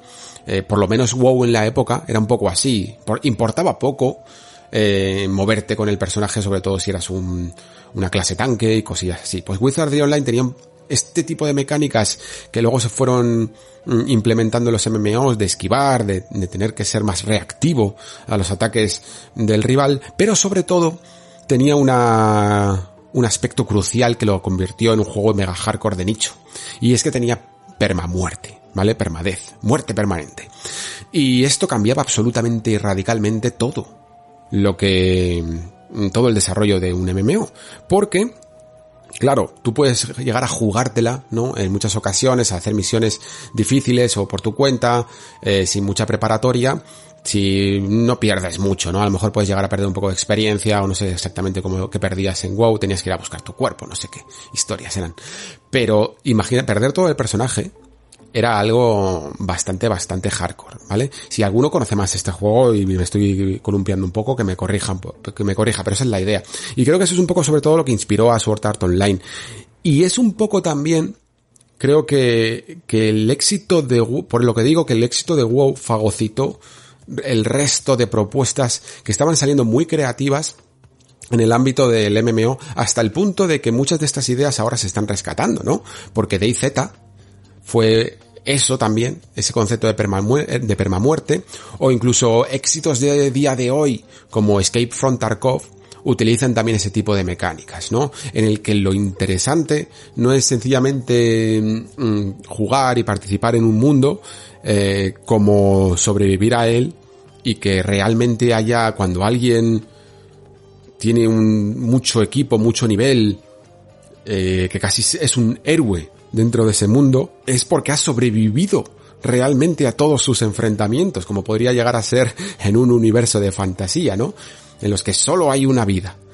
Y a mí ese concepto me atrae muchísimo. Si existiera, para, para terminar, que me estoy ya extendiendo, porque me gusta mucho recrearme en estas cosas. Em, si existiera un juego que tuviera a lo mejor una mecánica tipo, tipo Souls, ¿vale? Para que os hagáis una idea, ¿vale? De un combate más reactivo, que dependa no solo de, de estadísticas y experiencias, sino de tu habilidad. Pero, eh, en un MMO, en un mundo entero, con, con misiones, con, con, con mazmorras, con raids y cosas así, eh, comunidad, eh, tener tu grupo, tener tu banda, y a la vez con muerte permanente, es muy probable que me guste, que, que al menos me lanzara a jugar una buena temporada, ¿vale?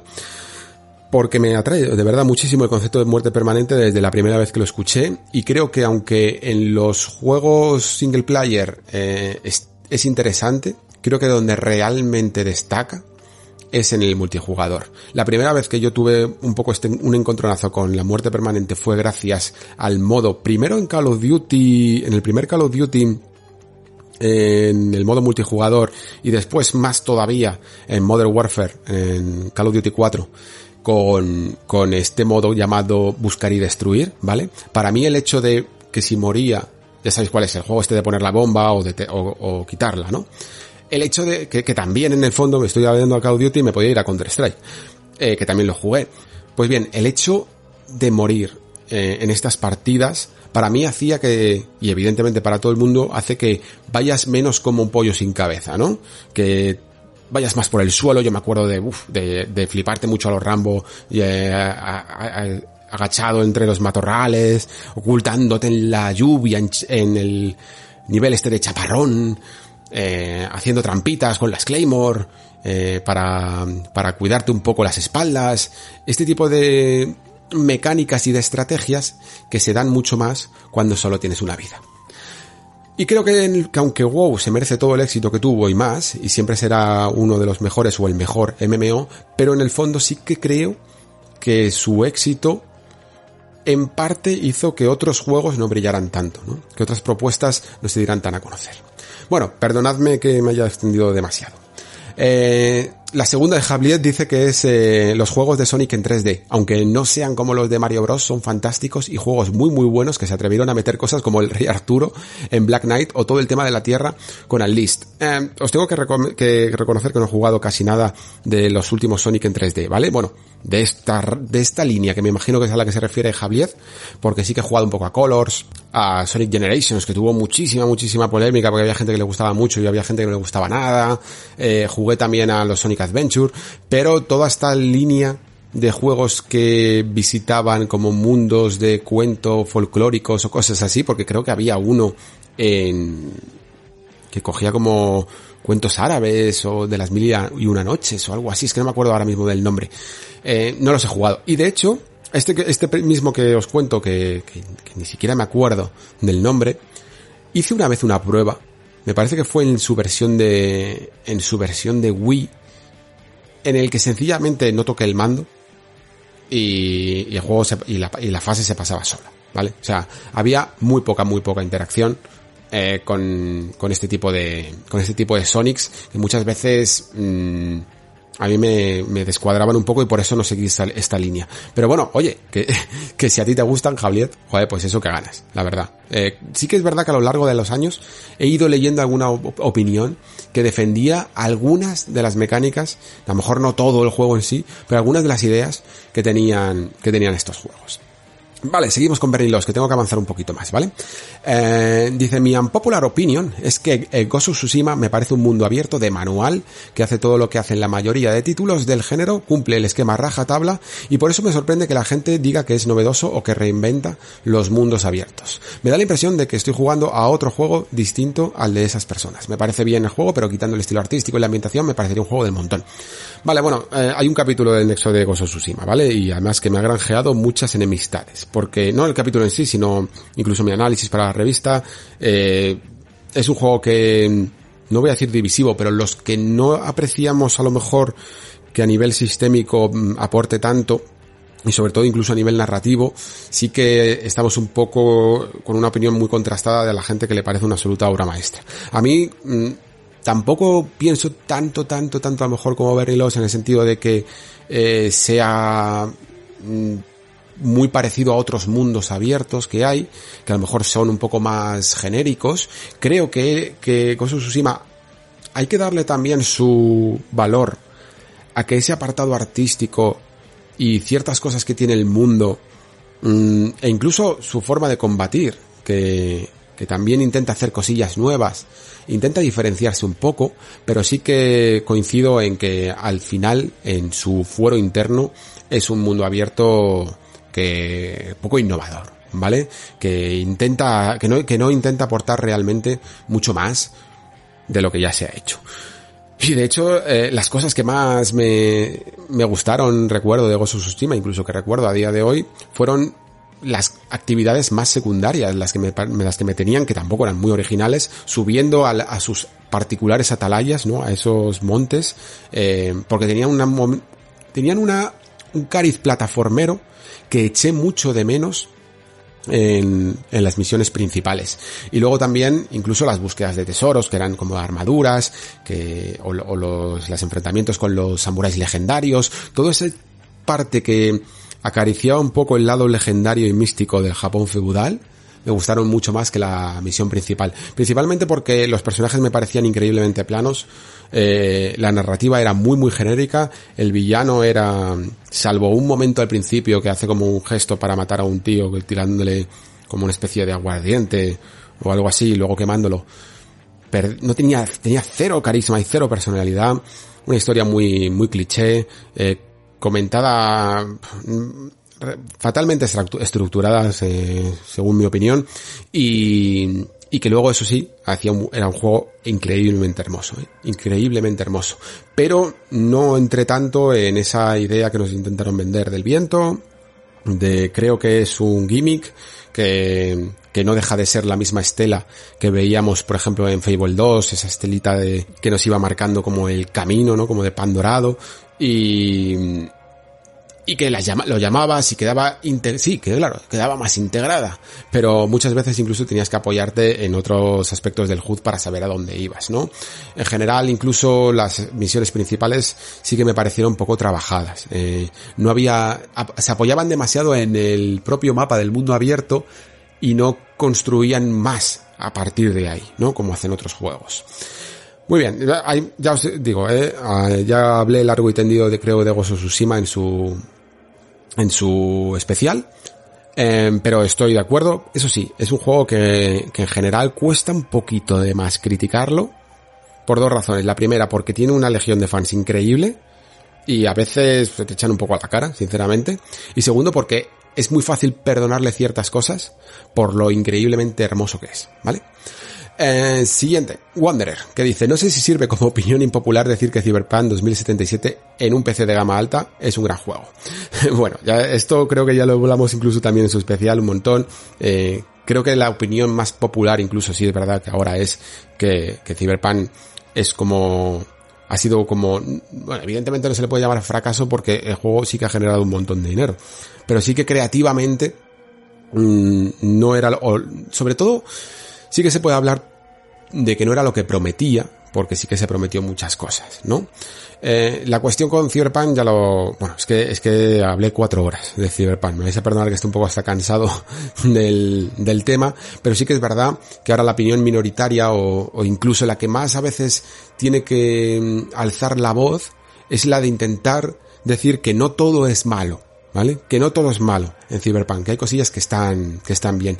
Y muchas veces incluso eh, hay, hay cosas en las que yo considero que son graves que van en detrimento del juego, pero creo que hay otras cosas a las que se les ha dado mucho bombo porque en un vídeo de YouTube y en un meme quedan muy, muy divertidas de reírse de ellas y que luego realmente su aplicación en el juego es súper nominal y que, y que realmente no merecían eh, haber hecho tanta leña del árbol caído, como en otras que se ha hecho mucha menos leña, como lo que siempre os hablo de los niveles sistémicos tipo Immersive Sim, ¿vale?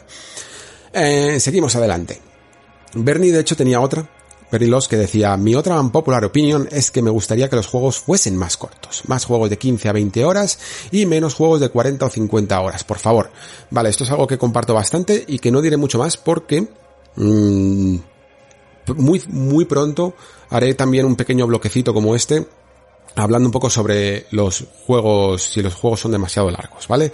Creo que es buen momento para volver a traer el tema colación. Ha habido unas declaraciones además de Joseph Fares, que fueron un poco los que inspiraron este, este tema que quiero traer. Y, y me lo estoy un poco preparando para, para traerlo aquí al Nexo. Así que lo hablaré largo y tendido más adelante. Seguimos con Alex Iresmes que dice, mi opinión impopular es que no necesito que Final Fantasy vuelva a los turnos. Esto también creo que lo comenté hace poco, ¿no? Cuando hablé de Final Fantasy XVI y su aproximación a, a la acción, ¿no? Eh, Final Fantasy, ya lo he dicho, creo que es una eh, saga que nunca va a volver a los turnos de una manera tradicional. Porque tiene que abrirse a mucha más gente, y por lo tanto esa mucha más gente demanda unos ritmos más altos en el videojuego. Y creo que tampoco pasa nada porque creo que el fan del JRPG es, es, un, fan bastante tolerante siempre y cuando les alimenten bien. ¿Y qué quiero decir con esto? Que por fortuna, los que los fans de los JRPG por turnos seguimos teniendo de momento bastantes opciones a disfrutar mmm, con este sistema de batalla y por lo tanto nos da casi incluso igual que Final Fantasy ya no sea una, un juego por turnos, ¿vale? Así que, pues como veis, igual que os decía que sí hay mucha gente que piensa así, pues aquí tenemos al bueno de Alex que dice que se suma, ¿no? Y que dice que, que él prefiere que no vuelvan a los turnos. Parrisan dice, la mía, los turnos solo los aguanto si son a cámara rápida, ¿vale? Creo que se refiere a, a los modos turbo. Y me gusta que traiga esto a colación porque de hecho estaba investigando sobre este remaster, sí es remaster me parece, de Shin Megami Tensei 3 Nocturne, que mm, va a tener bastantes eh, novedades, ya no solo gráficas, creo que también tiene como una expan una extensión de juego o algo así, creo, ¿eh? ahora mismo estoy hablando muy de cabeza y a lo mejor lo estoy confundiendo con otro. Pero lo que sí que estoy seguro es que iba a tener un sistema de dos cosas, que iba a tener un sistema de algo así como save states, ¿vale? Para que nos hagamos la idea, es decir, que vas a poder guardar o es una especie de guardado en suspensión, creo que lo llaman, ¿vale? Significa que no vas a, tener que guardar en puntos específicos como antes en el juego, sino que vas a poder hacerlo en cualquier momento porque son partidas largas y, puede que tengas que detener tu partida y tener que apagar la consola, ¿vale? Entonces, eh, se facilita un poco más este acceso al juego sin perder y sin tener que repetir por no llegar al punto de guardado. Pero lo que también está confirmado es que no hay modo turbo. Y esto en Shin Megami Tensei 3 es jodido porque sobre todo mm, los Shin Megami además son juegos en los que en algunos hay que grindear bastante, en Shin Megami Tensei 3 en la parte final hay que grindear bastante. Y, y, ya os dije yo en un momento que desde que empezó la moda de los mm, modo turbo o 4x o como lo quieran llamar, a mí me ha arreglado muchísimo, sobre todo porque es un, a ver, JRPG es algo que me gusta mucho, pero evidentemente ya no tengo la misma edad y el mismo tiempo para, y la misma tolerancia incluso a veces, para grindear y para pasar por determinadas partes de un juego. Y todos aquellos que hayáis jugado a un remaster de los últimos Final Fantasy o de incluso los Trails en estas versiones que después salieron para PlayStation 4, sabéis de lo que estoy hablando. Es súper, súper adictivo casi diría eh, es, muy dinámico y gana muchísimo ritmo, por mucho que rompas un poco todas las animaciones, que a veces está guay eh, recrearte en, en un super ataque especial, ¿no? Cuando estás jugando en Trails, por ejemplo. Pero luego darle al gatillo y tirar para adelante y reducir esas 90 horas de juego a 60. De verdad que puedes reducirte 30 horas acelerando acelerando combates. Y creo que es algo que debería de ser obligatorio, sinceramente lo digo, porque, porque mm, muchos ya lo empezamos a demandar por nuestra edad. Eh, Darezzo dice, la mía, creo que el reboot eh, de la saga Assassin's Creed es como el traje del emperador, siguen siendo igual que antes y por alguna razón nadie dice nada. Bueno, los que no conozcáis esto del traje del emperador es como un cuento de que hay un emperador que tenía un traje nuevo, que le pide un sastre, ¿no? Y que eh, realmente en, dice que es invisible, pero es que no hay, el, tío va desnudo y nadie le dice nada. Eh, y todo el mundo, por ser el emperador, pues la, le aplaude su gran traje, ¿no? Cuando realmente va pelotas por la vida. Eh, pues esto dice que pasa con las sagas Assassin's Creed, que nadie dice que, que en el fondo es lo mismo de siempre. A ver, supongo que con el reboot te refieres a Origins, ¿no? Al, al, al último gran cambio que ha tenido la saga eh, y que supuso un poco el paso a, no ser solo un juego de aventura-acción, sino tener una base y una estructura muy eh, afincada en el RPG. Y estoy mm, relativamente de acuerdo. Primero porque tampoco lo llamo reboot, sencillamente como una especie de evolución. O sea, Assassin's Creed es que es una saga que, que yo he jugado muchísimos, muchísimos juegos. Y lo que voy viendo es que se nota mucho el estudio de mercado que hay detrás, ¿vale? En el sentido de que Ubisoft siempre busca para ella hacer exactamente aquello que cree que quieren los jugadores por las tendencias de la industria. Y la última tendencia que detectó a la que más se podía ajustar su fórmula fue The Witcher 3, pero clarísimamente, ¿vale? Y fue un poco a la que, la que siguió. Y sobre todo con, con Origins ya se nota, pero con Odyssey era ya descarado lo que se, lo que mm, se fijaron en, en The Witcher 3, ¿no? Y de momento esa tendencia les ha seguido, con Valhalla quizá han intentado hacer alguna cosilla, pero vamos, muchas veces están ellos tan metidos, tan metidos en su fórmula, que cualquier pequeña diferenciación te la venden un poco como como una gran evolución en la saga, ¿no? Y realmente a lo mejor no es así. Eh, creo que es un estudio, Ubisoft Montreal además, y, y creo que Quebec incluso también, que son muy buenos, ¿vale? Pero a la vez creo que Ubisoft nunca va a dejar volar del todo a esta franquicia porque mm, quiere, sí, quiere que siga, no, no que siga siendo igual, sino que siga siendo aquello que cree que esperan sus fans, ¿vale? Y por lo tanto, nunca va a tener una creatividad, una originalidad que mucha gente pueda llegar a buscar en ella. Y la otra, dice Darecho, eh, con el tiempo que tengo, si tengo que mirar guías para sacarle todo el juego a un juego, lo hago sin ningún tipo de problema.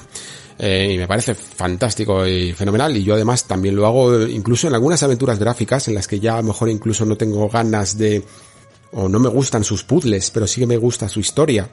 O ya se me han quedado un poco anticuadas por sus mecánicas de, de meterte en callejones sin salida. Yo consulto guía y vamos, o sea, es que ni siquiera ya le doy hasta una oportunidad. Voy mirándolo porque lo único que me interesa a lo mejor es la historia. Eh, en cuanto a juegos para sacarte incluso coleccionables, pues yo alguna vez creo que lo he hecho. Eh, me parece que para Go, para, para sí, para Go, para God of War 2018, miré algunas localizaciones de, algunos cuervos y tal, porque me picó, y, sabes que yo no soy nada de trofeos ni de logros, que me da muy igual.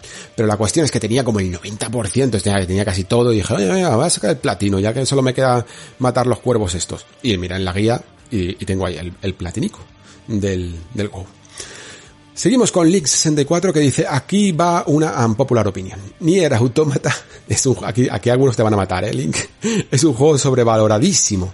Después de un prólogo espectacular, introduce un mundo abierto o semiabierto que no le favorece para nada, así como tampoco el aspecto rolero de compra de objetos, etc.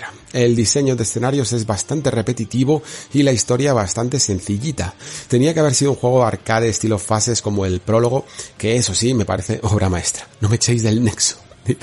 No, no, aquí todo el mundo lo ha respetado, ¿eh? Hay mucho fan de Nier en el, en el Discord y has visto que, se ha respetado todo. Eh, con alguna broma siempre puede haber, evidentemente, pero, pero siempre con respeto. A ver, la cuestión con Nier Automata, y, tampoco me quiero yo spoilear a mí mismo mi exposición para cuando sea el especial de Nier Replicante, ¿vale? Eh, la cuestión es que mm, Yoko Taro, el diseño que tiene este autor es muy diferente a la mmm, costumbre del, del videojuego en general y a las formas tradicionales en las que se, se suelen fabricar eh, a día de hoy este tipo de experiencias mm, narrativas eh, de aventura-acción, ¿no? Precisamente Yokotaro, y sí, aquí ya me estoy spoileando un poco, busca lo contrario, ¿vale? Busca romper las... Eh, utiliza ese lenguaje meta, para romper un poco esos moldes e incluso utilizar el propio lenguaje del videojuego para hacer todo lo contrario, ¿no? Como un revulsivo. Y claro, esto puede hacer que a la gente le parezca arcaico, extraño, inconexo eh, o directamente malo. Pero creo que es más mmm, la forma de contar la historia, sobre todo hablo del aspecto narrativo, ¿vale? Y estructural del juego. Creo que es la forma que tiene él de hacer sus, eh, de contar su historia y de presentar su mundo, que tiene que ser un poquito diferente, ¿vale? Para, eh, a ver si lo digo bien, mmm, levantar otro tipo de sensaciones en nosotros, ¿vale? Y con eso puedes comulgar o puedes no comulgar en absoluto. Sí que te comparto quizá un poco más que en lo que viene a ser mecánicamente como RPG, y eso es una de las cosas que a mí me gustaba diferenciar mucho en su momento, de que, porque creo que Nier salió junto con Persona 5 y tal, y yo decía, no considero a Nier mejor RPG que otros juegos, ¿vale? Considero mejor juego que muchos otros, pero en su faceta de RPG sí que es verdad que se queda un poquito eh, más desamparado. Creo que tiene ideas interesantes, como toda la manera que tienes de añadir módulos teniendo en cuenta que Chubí es un androide, ¿no? Y necesitas como módulos de expansión y que esos sean las eh, las habilidades que tienes disponibles y que cada uno ocupe determinadas bahías de expansión, casi como si te estuvieras montando una especie de ordenador con espacio limitado y le vas añadiendo potencia, pero tienes que quitar otras, porque se forma un equilibrio muy interesante. Pero más allá de eso, sí que es verdad que todo lo que es, eh, como dices, por ejemplo, compra de objetos, es, eh, o sea, no, no, había mucho más, no había mucho más aparte de eso. Y en cuanto al diseño de escenarios, mmm, repetitivo, bueno, intentan siempre darle variedad eh, en cuanto a ambientaciones, pero sí que es verdad que es un tanto clásico. También es verdad que el juego es como algo posapocalíptico y a veces pues se tiene que repetir un poco de más. Quizá yo tendría hasta más eh, cuestiones que me gustaría ver ampliadas en el futuro de la saga con el tema del combate porque Platinum hizo un gran trabajo, es un juego que es muy agradecido de jugar, pero es mucho más sencillo en su en su concepción, que lo que podría llegar a ser un hack and slash. Y este juego necesita más hack and slash, por decirlo así, ¿vale? Necesita más combinaciones, necesita más estrategias, se tiene que parecer un poquito más a Bayonetta o a Devil May Cry para sacarle más partido a los patrones enemigos, porque si no siempre relegas de hacer el mismo combo y tirar del, del gatillo para el esquive. Eh, y se puede hacer un tanto repetitivo. Vale, seguimos. Ah, mira, vuelve Andrés LG que dice, tengo otra. La gente se queja de que las compañías como Ubi sobreexplotan el medio con mundos abiertos y Sony con producciones como Days Gone, Horizon, eh, siguen por estos derroteros. Bueno, esta ya empieza a ser hot take, ¿eh? A ver, la cuestión, lo que he dicho antes, ¿vale? Para acortar. Eh, Ubi tiene una fórmula y eh, la gente mmm, o la compra o se queja de ella porque siempre es casi la misma, ¿no? Esto es un, pero es, es en el fondo un poco como, yo qué sé, como ir al Burger King y quejarte del Whopper. Eh, siempre va, porque siempre igual, ¿no? Porque todos los años es lo mismo. Bueno, pues es que es así. Eh, no creo que quieran cambiar. Cambian cuando los tiempos cambian, ¿no? Y entonces el Whopper es doble Whopper o le meten bacon o, o cambian el pan. Pero sigue siendo lo mismo. Eh, Sony sí que te compro la idea de que, de que es cierto de que está intentando crear una línea de mundos abiertos y que le ha funcionado mucho, principalmente creo por varias razones que no tienen tanto que ver con lo sistémico. En el sentido de que son juegos con graficotes, se ven todos súper, súper bien, Days se ve súper bien, Horizon súper bien, Tsushima increíblemente bien, eh, que son licencias nuevas, ¿vale? Que llaman mucho la atención porque te meten en una construcción de un mundo completamente nuevo y, y eso llama mucho, ¿no? Y, el hecho de ser, además, eh, pues eso, eh, primeros, primeras entregas, hace que cuanto menos tengan que tener ciertos sistemas diferentes, ¿no? Eh, Days Gone, por ejemplo, tiene mmm, todo lo que tiene que ver con la moto y todo lo que tiene que ver con pequeñas mecánicas de supervivencia que ya os he contado alguna vez que le sientan francamente bien. Horizon tiene todos los combates con los robots que, que tienes, que tienes sus propios mecanismos para acabar con ellos, eh, con sus puntos débiles, con sus anclajes de los ganchos, y Tsushima tiene eh, un sistema de combate que lo lleva un poco más a, que tiene un componente como digamos táctico según la postura que utilizas, la forma del agua, creo, la del viento, no me acuerdo exactamente cómo se llamaban, y que necesitas encarar a los enemigos de distintas maneras a medida que las vas consiguiendo, ¿no? Aparte de estas combinaciones que puedes hacer con sigilo y acción, que esa es otra. Eh, el problema que tienen a lo mejor estos juegos es que sí que es verdad que tienen un patrón compartido muchas veces. Y es que hay demasiada no sé, tendencia, por decirlo así, a hacer siempre el, el mundo abierto tradicional de campamentos que tienes que limpiar y que tienes dos formas de, de afrontar todo, ¿no? Eh, de acción o de sigilo. Y el sigilo muchas veces muy, muy nominal y con ideas tan poco innovadoras como esconderte debajo de los, de los matorrales. Esto es de un poco quizá lo que, de hecho lo creo que lo hablábamos hace poco en el Nexo, que os decía que pueden valer para una primera entrega porque al final lo que te atrapa de ese mundo es el propio mundo en sí, joder, el mundo de Horizon no deja de ser una idea bastante llamativa, ¿no? Bastante original. Bueno, original, a lo mejor no, porque es otro mundo post-apocalíptico, pero le intentan dar una vuelta de tuerca. Eh, intentó apostar por un Japón feudal de corte realista en vez de, en vez de eh, amoldarse, acomodarse en lo fantástico, ¿no? Y Days Gone, por mucho que fueran zombies, eh, creó sistemas de oleadas muy guays y como digo, mecánicas de supervivencia y creo que de hecho lo de la moto de verdad que tiene para sacarle mucha más profundidad de la que se le sacó. Eh, pero a veces, a veces, sí que es verdad que son formulaicos. Eh, me vais a permitir la palabreja, ¿vale? Son formulaicos porque mm, en su estructura de mundos no, no intentan ir más allá del mundo del típico mapa de iconos, ¿no? Hasta el punto de que incluso Days Gone, que luego Tsushima se inspiró en él, crea esta forma de, de construir misiones secundarias que en vez de ser pues encargos, mejor llevados o no, lo hace a través de arcos de personaje, ¿no? Pero es que estos arcos de personaje que lo estuve pensando después, no son nuevos tampoco, sino que es la forma que tiene Rockstar de hacer sus mundos abiertos, ¿no? Los mundos abiertos de Rockstar no solo son encargos, que también, sino que muchas veces tenemos esas siglas que nos hablan y nos hacen el arco de un personaje en cuestión hasta que desaparecen, ¿no? Y se acaba un poco la historia de ese personaje. Hasta eso, en el fondo, ya estaba inventado. Y por lo tanto, pues, les falta quizá ese empuje, ese empuje extra que tienen a lo mejor otras producciones de first party de Sony como The Last Guardian, eh, God of War, eh, mismamente, no hace falta irse a The Last Guardian, o incluso The Last of Us, ¿no? Que sí que marcaron una cierta tendencia y una forma de hacer las cosas como muy suya, ¿no? A lo mejor God of War incluso se, sí que se inspira un poco en la forma de de, de The Last Guardian, pero tiene un sistema de combate propio eh, muy interesante y tiene además una forma casi de aproximación a la aventura tipo, eh, ¿cómo llamarlo? Porque no quiero, quiero evitar eh, decir Metroidvania porque tampoco lo es en el fondo, pero con esta manera también de ir y volver, tipo Tomb Raider o tipo Soul River, que le sentó francamente bien y que me pareció incluso más interesante que si God of War hubiera sido, por ejemplo, un mundo abierto, ¿no?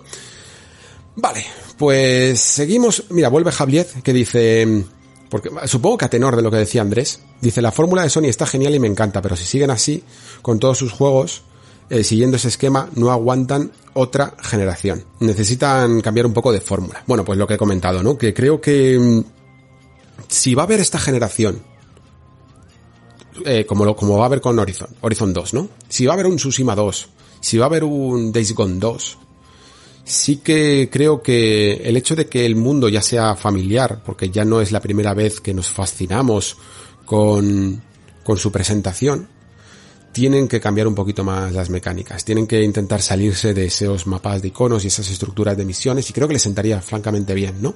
Porque, joder, si lo que nos ha gustado a nosotros siempre de los exclusivos de Sony, sobre todo, es que eran solían ser entregas durante esta generación y durante la pasada, empezaron a, llegar a un punto de...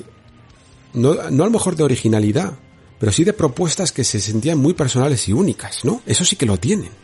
Entonces, cuando ya son secuelas, cuando ya nos vamos a enfrentar a ese God of War Ragnarok, a, mm, como nos hemos enfrentado ahora también a The Last of Us 2, eh, que también que cambió muchísimas cosas, más de las que parecen, ¿eh? sobre todo en su sistema de sigilo y, su forma de afrontar, de, encarar a los, a los enemigos, hay que intentar ir un paso más allá, un pasito más allá.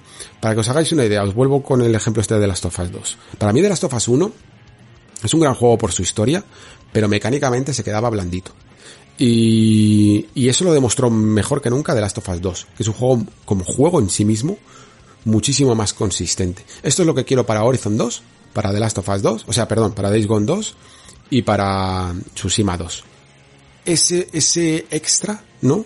Que los haga realmente personales y, abandonen la fórmula, ¿no? Que conocida del, del mundo abierto. Vale, eh, seguimos con Bonita Persona, que dice, opinión impopular. Los conceptos que consideramos géneros en los videojuegos están rotísimos y nos sirven.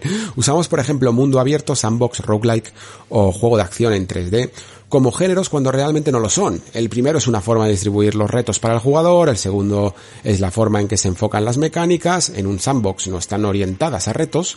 Eh, roguelike es hoy día eh, debe ser el concepto más retorcido de la industria hasta el punto en que no significa prácticamente nada.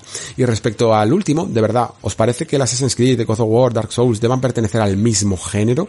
Porque para mí son juegos total y absolutamente distintos. Ah, y me he olvidado de Metroidvania, que al igual que Roguelike está tan requete retorcido que ha perdido totalmente el sentido. No es más que una forma de distribuir los mapas, retos en contraposición, por ejemplo, a mundo abierto.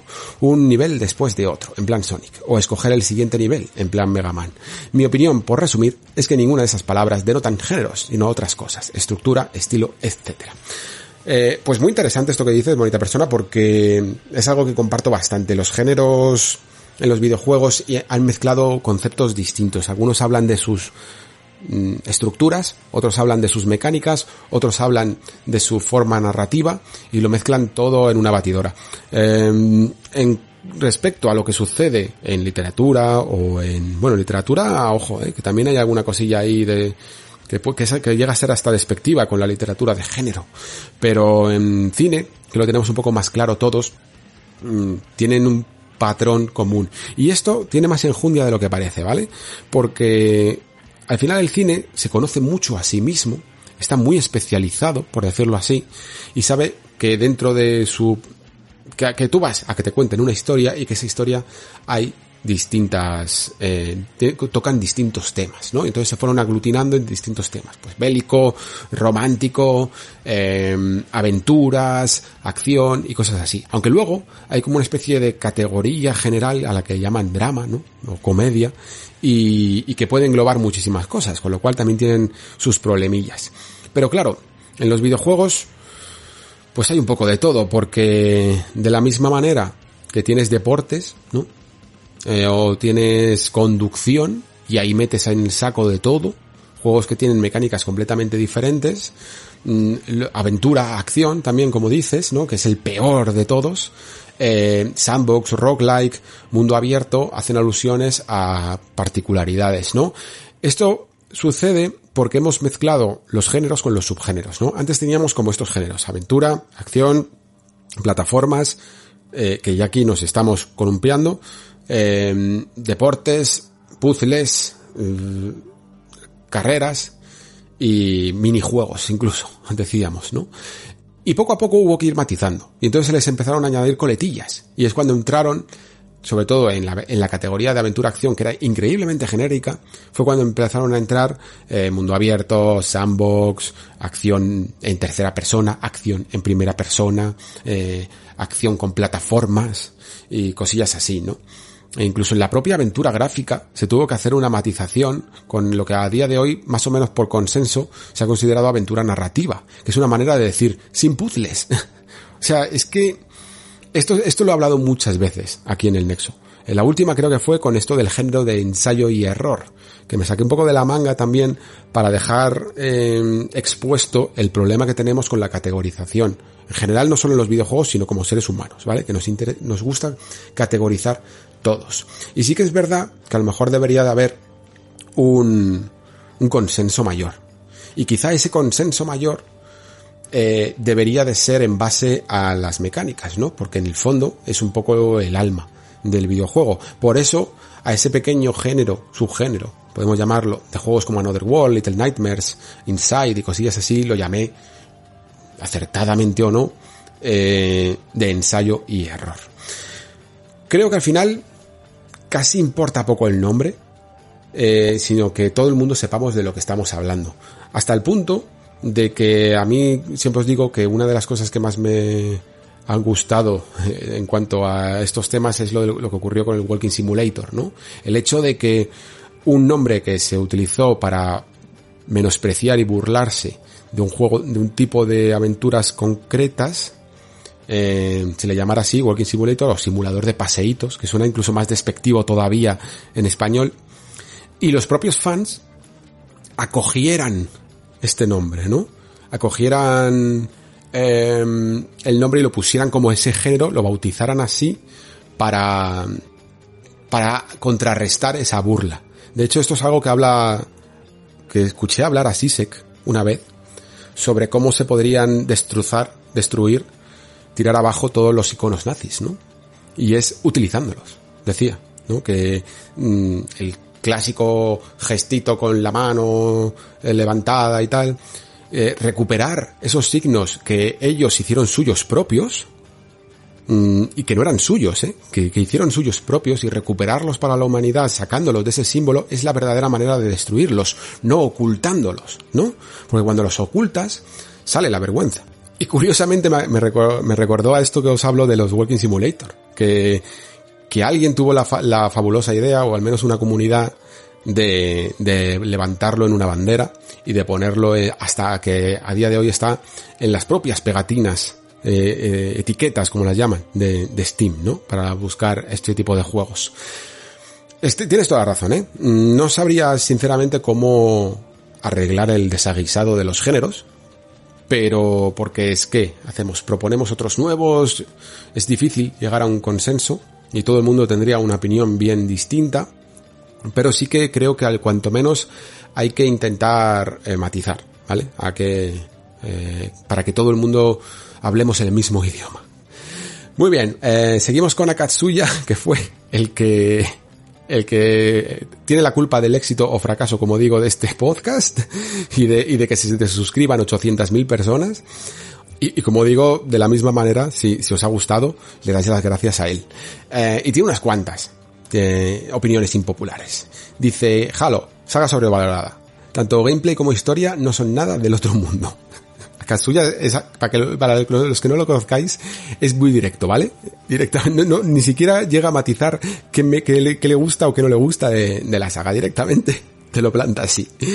Y a ver, eh, Halo, saga sobrevalorada, ¿no? Esto, como, como todos, que cada vez cada vez que nos vamos calentando más en esto de las opiniones impopulares, eh, van saliendo nombres clave y le vamos diciendo que son infravalorados o sobrevalorados, siempre denota más eh, tus gustos personales que, que, una ley en sí misma, ¿no? Eh, sencillamente es que esas cosas que a la gente le motivan de algo, mm, a ti no lo hacen. Creo que sí que es verdad, eh, esto me lleva a pensar cuando lo estaba leyendo, sobre algo que, que no sé si he llegado aquí a hablar en el Nexo, porque una vez recuerdo que hice un poco una especie de pequeña editorial, ¿no?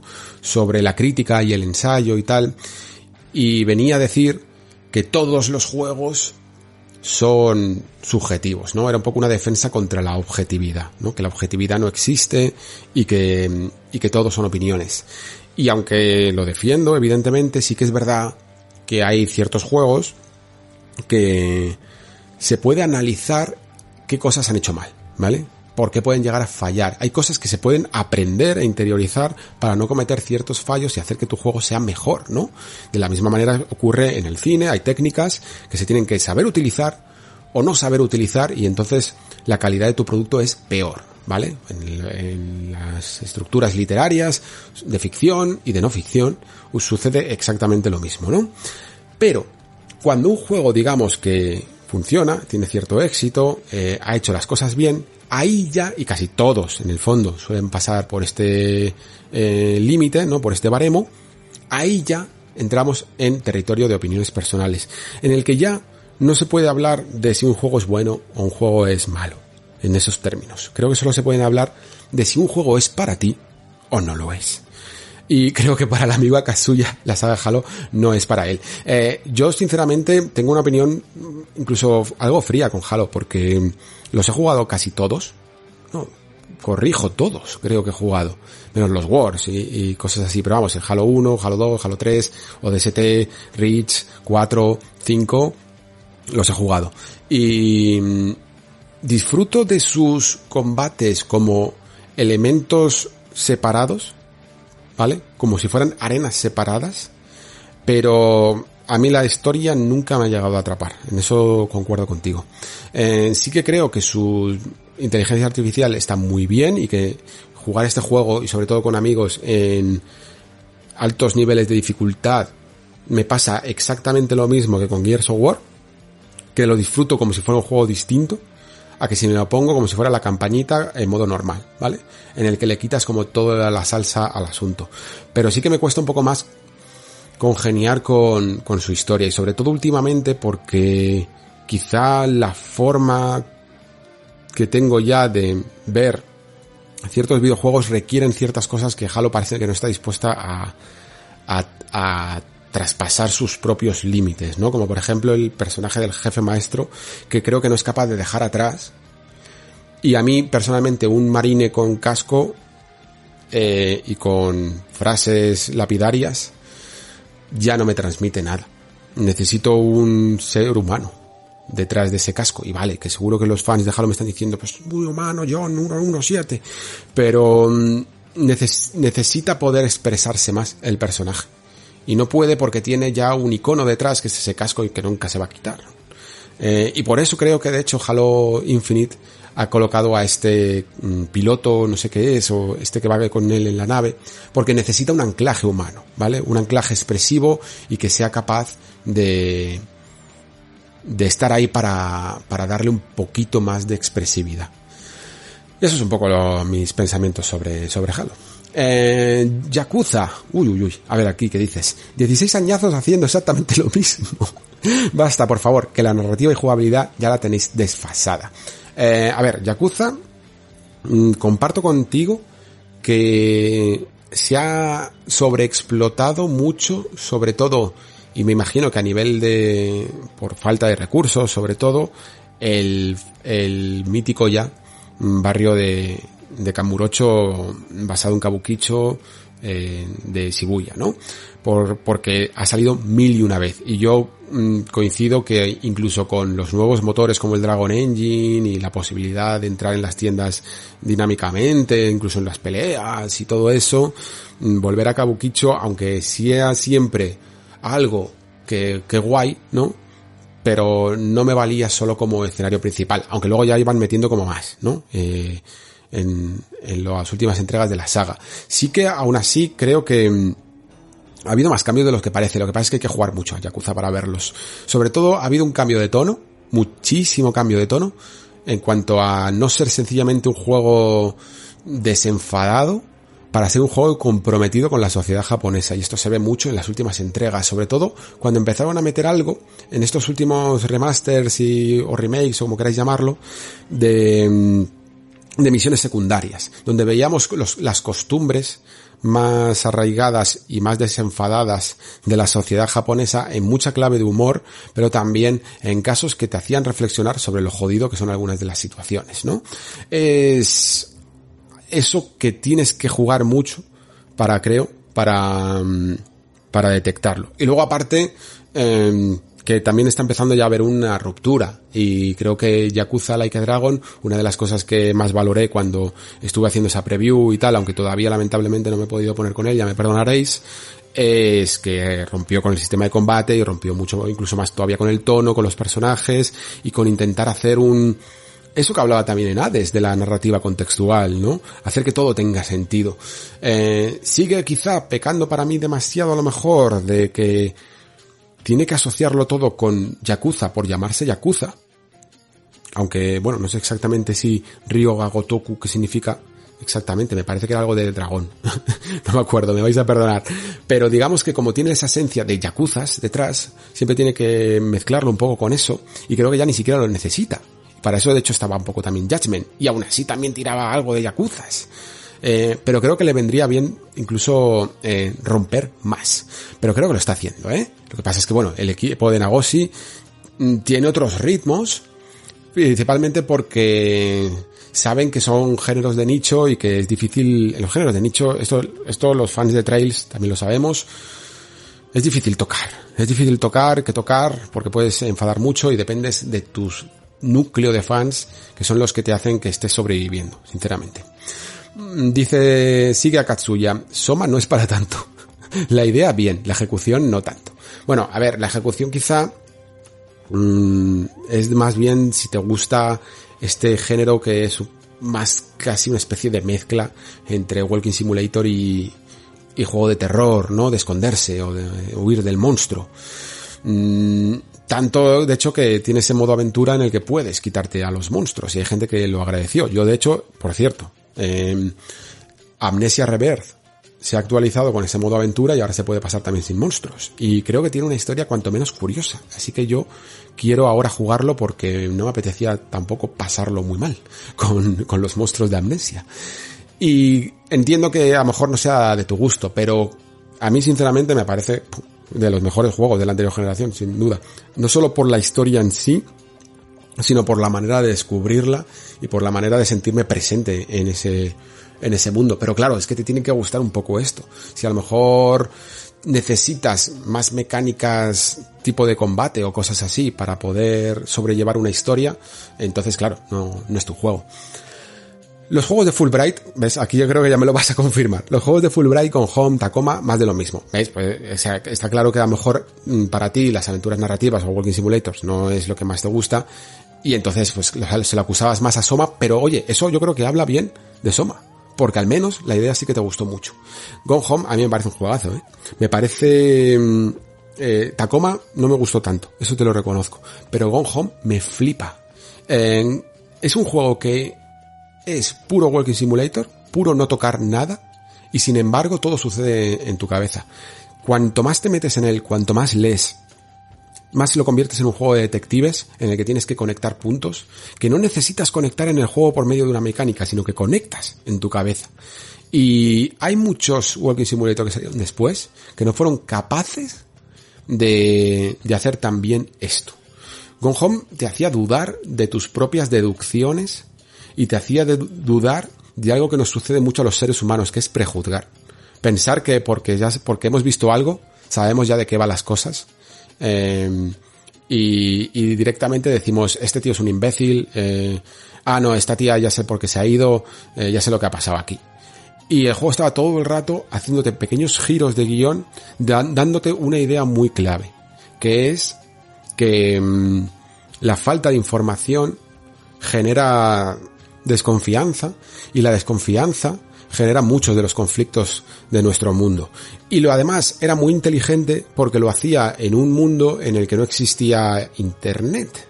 Eh, porque se ven cintas, se ven Walkmans y cosillas así, como diciéndote, ahora tenemos un poco más comunicación todavía, aunque también tiene sus peligros, pero vamos a colocarte en un mundo donde no podías ni siquiera mandar un WhatsApp para preguntarle a alguien dónde estás. ¿No?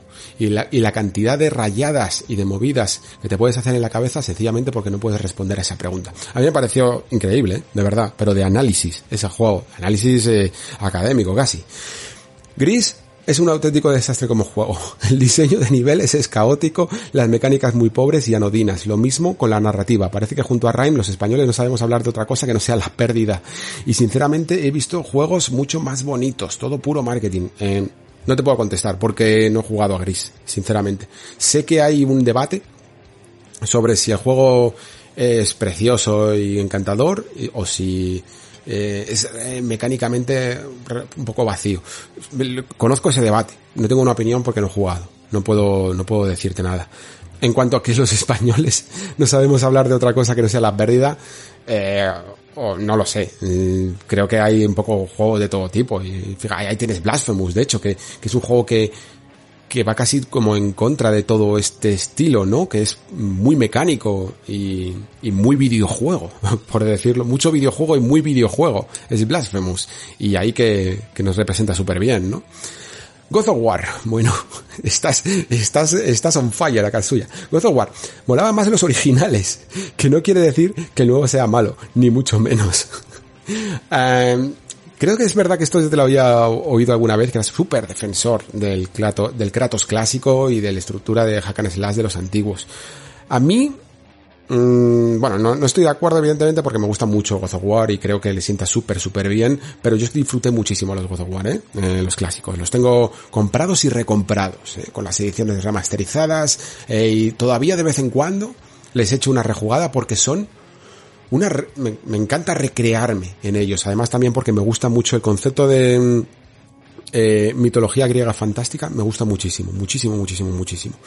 Y son muy agradecidos de jugar, pero sinceramente mecánicamente, por mucho que podamos hablar de que si juegas en el modo de dificultad extremo y tal, eh, no disfruto con ellos en lo que es en el fondo su núcleo, que es el hack and slash. Como sí que disfruto Bayonetta o Devil May Cry, ¿vale? Y por lo tanto, mm, independientemente de si el género se había vuelto muy nicho y tenía que transformarse en, la maldicha aventura acción, ¿no? Eh, lo prefiero así. Los juegos de lucha están estancados, llevan siendo exactamente lo mismo y usando las mismas mecánicas desde sus orígenes. Necesitan innovar ideas frescas, nuevas perspectivas y aproximaciones a las artes marciales, que no quita que la fórmula siga funcionando y sea divertida. Pues dentro de mi desconocimiento, aunque tuve mis escarceos con la lucha, eh, puedo llegar hasta estar un poco de acuerdo en... No, no sé si sí que es exactamente lo mismo, porque esto es un poco como los géneros tipo, yo que sé, tipo deportivos o las mecánicas de, de los juegos de conducción, que solo los más hardcore notan realmente las diferencias, ¿no? Siempre os lo digo muchas veces, solo el verdadero fan que está ahí todos los años sabe las diferencias entre un FIFA y su siguiente edición. Nosotros lo, lo vemos desde fuera y, y, y nos parece lo mismo, ¿no? que sencillamente te están vendiendo los cambios de la temporada. Pero realmente parece que sí que hay muchos toques de físicas y de cosillas detrás de cada nueva entrega. Eh, entiendo que en la lucha debe de pasar algo parecido, pero sí que es cierto que me gustaría más aproximaciones muy radicalmente distintas al género de la lucha. Que no todo a lo mejor sea eh, una, una pelea muy concentrada de un uno contra uno, ¿no? Por ejemplo, Smash Bros. es un juego de lucha no tiene absolutamente nada que ver, ¿no? Pues esto como ejemplo de que se podrían hacer muchas más formas. A lo mejor, yo qué sé, un tipo de lucha en el que te subas por las paredes o, o haya más movimiento, que, que, influya mucho más el, movimiento que, que la combinación de botones, ¿no? A mí lo que me sacó quizá del género fue darme cuenta de que nunca, nunca, nunca iba a ser capaz de realizar bajo presión, ojo, porque claro, luego yo me metía al entrenamiento y decía, mira, aquí el combo de Ken lo hago de puta madre. Pero eh, a la hora de la verdad, los nervios siempre me podían y nunca me terminaban de salir los combos. Y había un momento en el que en ciertos rangos necesitabas tener una sangre fría eh, y unas manos de hielo para hacer combos a una presión de lo cuelo en este momento que justo ha hecho el fallo, ¿no? Pues ahí yo me ponía muy nervioso. Y la mecánica es súper divertida, pero eh, os pongo otro ejemplo para que me entendáis mejor. Titanfall a mí me dio la vida. ¿Por qué? Porque yo estaba ya muy cansado de los shooters tradicionales, en los que solo influía casi el, el acto de quién dispara primero, como en el oeste, ¿no? Y Titanfall me regaló un sistema en el que importaba también mucho saber moverse con fluidez. Y si tú eras muy bueno Mm, eh, con el flow del gancho, con el flow de las paredes, con el flow de los dobles saltos y de los deslices por el suelo y tal, eras capaz de contrarrestar tu mala puntería. Y yo que a lo mejor no juego mucho a shooters y tengo más mala puntería, pero me motivan mucho las, el plataformeo y los saltos en un juego como Titanfall, pues me cargaba a jugadores que eran muchísimo mejores que yo disparando, pero mucho peores en movimiento, ¿no? Y eso le dio una dimensión completamente distinta a, a la habilidad, a, un shooter multijugador. Así que entiendo un poco lo que dices. Eh, la lucha se centra demasiado quizá en una estructura que siempre ha sido igual y podría ser muchas más cosas. Esto es algo que, que de nuevo mmm, refleja eso, eso que siempre vamos defendiendo por aquí, de salirse fuera de los estándares, ¿no? De luchar contra la homogeneización de las cosas. Eh, intentar que no, no pensar que si quieres hacer un juego de lucha tienes que pasar por ciertas eh, condiciones, ¿no? Sino que puedes, tienes un lienzo en blanco para poder hacer lo que te dé absolutamente la gana. Vale. Seguimos con Alex Iresmes otra vez que dice, vale, diré otra. En PC da palo jugar. En consola es más cómodo y rápido. Eh, lo digo como jugador de ambas plataformas, ¿eh? Vale, pues... Eh, a mí, personalmente, me gusta, una vez que me pongo, me siento cómodo en las dos plataformas. Y yo siempre he sido pecero de toda la vida. Eh, desde que tengo uso de razón casi, ¿eh? desde tres añitos y tal, siempre he tenido un ordenador en las manos y he pasado por todas las generaciones pre-Master Race y post-Master Race. Y y sí que siento ahora que a veces me cuesta un poquito de más jugar en PC, pero por el acto del, de, de sentarme. Porque yo tengo el PC, que lo uso también para trabajar, como casi todo el mundo, ¿no? Aunque luego tengo el Mac y tal, pero estoy en la mesa donde estoy ahora mismo grabando esto. También es mi estación de juego, también es mi estación de trabajo. Estoy en mi mesa, en mi escritorio, y mi actitud mental a veces, cuando me siento aquí, es más de trabajo que de, que de diversión o de entretenimiento muchas veces, ¿no? Y eso hace que a veces me cueste un poco más ponerme con el PC. Cuando me siento en el sillón o me siento en el sofá y le doy a la consola, tengo una actitud que la propia espalda te lo indica, ¿no? Que está hecha hacia atrás de, descanso y de relajación y muchas veces me apetece mucho más esa postura, esa, esa actitud que la de echado hacia adelante, hacia la mesa, hacia el ratón, ¿no? Y por eso estoy hasta cierto punto de acuerdo en que en que da palo, da palo jugar, pero una vez que me pongo, eh, estas semanas he estado mm, un poco refugiándome en aventurillas gráficas y tal, y vuelvo a mis eh, adorados 90 en esos momentos y lo único que quiero es seguir aquí en mi, con mi ratón y mi monitor. Muy bien, seguimos, eh, que me quedan mm, todavía unos cuantos y la voz ya me estaba faltando. Eh, Márquez 237 dice, ahí van las mías. No me gustan los trailers de videojuegos ni me gusta verlos. No me gusta cómo se estructuran para el lanzamiento de un videojuego y no veo ni un trailer si el producto me atrae y sé que quiero jugarlo. Si no tengo claro, espero a que haya gameplay. Em, a ver, estoy hasta cierto punto de acuerdo en el que hay un momento en el que se pasan, ¿no? En el que ya están dando demasiado material. Eh, recuerdo, por ejemplo, muy claramente esa escena de The Last Guardian, que habréis visto todos porque fue el momento en el que el juego se volvió a presentar en la Sagrada Trinidad y todo esto del E3, en el que pega el salto el niño y no consiguen engancharle trico y cae en cámara lenta y se coge el final en la cola, ¿no? Y dices, joder, eh, momentazo. Y cuando lo jugué no me dijo nada porque ya lo había visto mil veces en el tráiler, ¿no? Muchas veces un tráiler, aunque no sea spoiler en sí mismo, un spoiler narrativo, pero sí es un spoiler de, de un momento, ¿no? Un momento que puede impactarte muchísimo más si lo juegas. Por lo tanto, hay que tener cautela de hasta qué punto has consumido sobre ya suficiente sobre un juego. Eh, yo hay muchos títulos que sí que me apetece mucho ver contenido y luego hay otros que me pasa como a ti, que en el momento en que digo, ya sé, ya sé, eh, que voy a jugar. Por ejemplo, sobre todo sagas que ya, que soy súper fan, veo poco pocos trailers. Por ejemplo, Persona, creo que de Persona 5 vi cero trailers. O solo vi el teaser ese que sale la cadena, la bola de, de la prisión y tal. Mm, no vi apenas, porque me daba igual. Si es que lo iba a jugar, si es que lo iba a comprar, si es que ya sabía, y estaba vendidísimo. Entonces no necesitaba material. Y luego hay otros en los que sí que me recreo muchísimo. Sobre todo la etapa que tuve con Metal Gear Solid 5 Phantom V, perdón, Phantom Pain. Y que, mm, vamos, o sea, desgranaba cada fotograma o con Death Stranding también, pero porque me gustaba jugar a eso, porque Kojima quería que jugara a eso y, y formaba parte de la experiencia.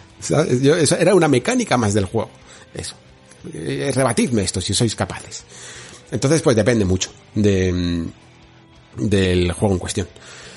Y luego dices, Final Fantasy VIII es el segundo mejor Final Fantasy de Play 1 barra Play 2. Eh, bueno, aquí empiezas a soltar hot takes directamente, Márquez. A ver, eh, voy poco a poco. Final Fantasy VIII, em, el segundo mejor. Mm, no sé, yo no los tengo catalogados, sinceramente, me gustan casi todos igual, porque además es que también incluyo, bueno, a lo mejor Final Fantasy XII yo lo incluyo menos, ¿vale? Pero Final Fantasy X mí me gustó mucho.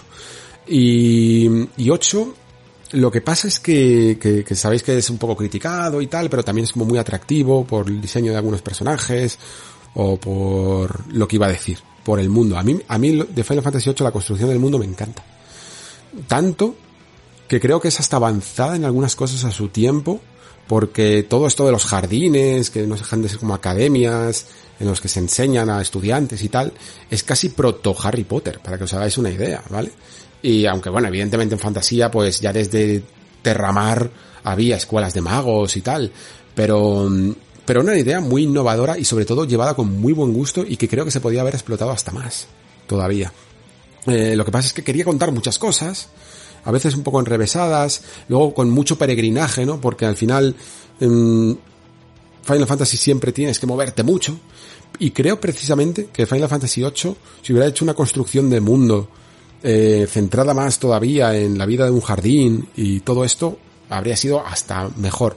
Aparte de que había algunos personajes secundarios que me gustaron quizá menos, me parecían más menos memorables, ¿no? Pero concuerdo en tu reivindicación de él. Concuerdo en que eh, tenía grandes, grandes cosas. Y, y el juego de cartas era un maldito vicio. Y mira que se me daba relativamente mal hasta que aprendí el truco, ¿eh? Sigues con tus hot takes, ¿veis? Porque esto ya cuando, cuando nos metemos en juegos ya es hot take directamente. Undertale me aburrió. Zelda Breath of the Wild me aburrió. Y Luigi's Mansion también. Bam.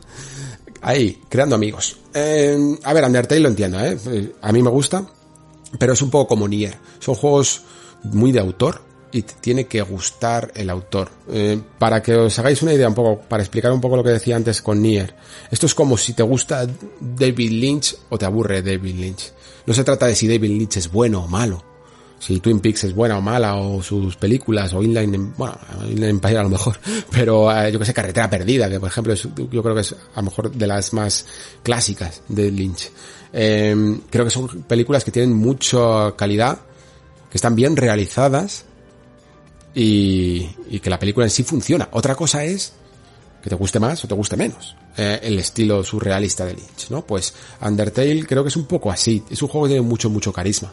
Y tiene cosas que otros juegos, mmm, ¿cómo decirlo?, ignoran y este título usó a su favor. Sobre todo a la hora de coger personajes y darles un carisma especial o incluso la música.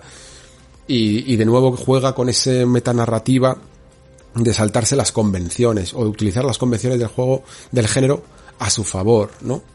Eh, Breath of the Wild, pues eh, lo mismo, dependiendo un poco de si te gustan los mundos abiertos o qué tipo de mundos abiertos incluso te gustan. Y Luigi's Mansion, pues es un juego muy particular, evidentemente. A mí me, a mí me gustan sobre todo el 3, me gustó mucho, por lo que comenté en su programa especial de, bueno, su sección especial de cómo maneja los secretos. Me encantaba la compresión que había de cosas que buscar en un escenario muy pequeño, porque es la filosofía contraria a lo que hay a día de hoy, que es mundos gigantescos en los que puede haber hectáreas de nada.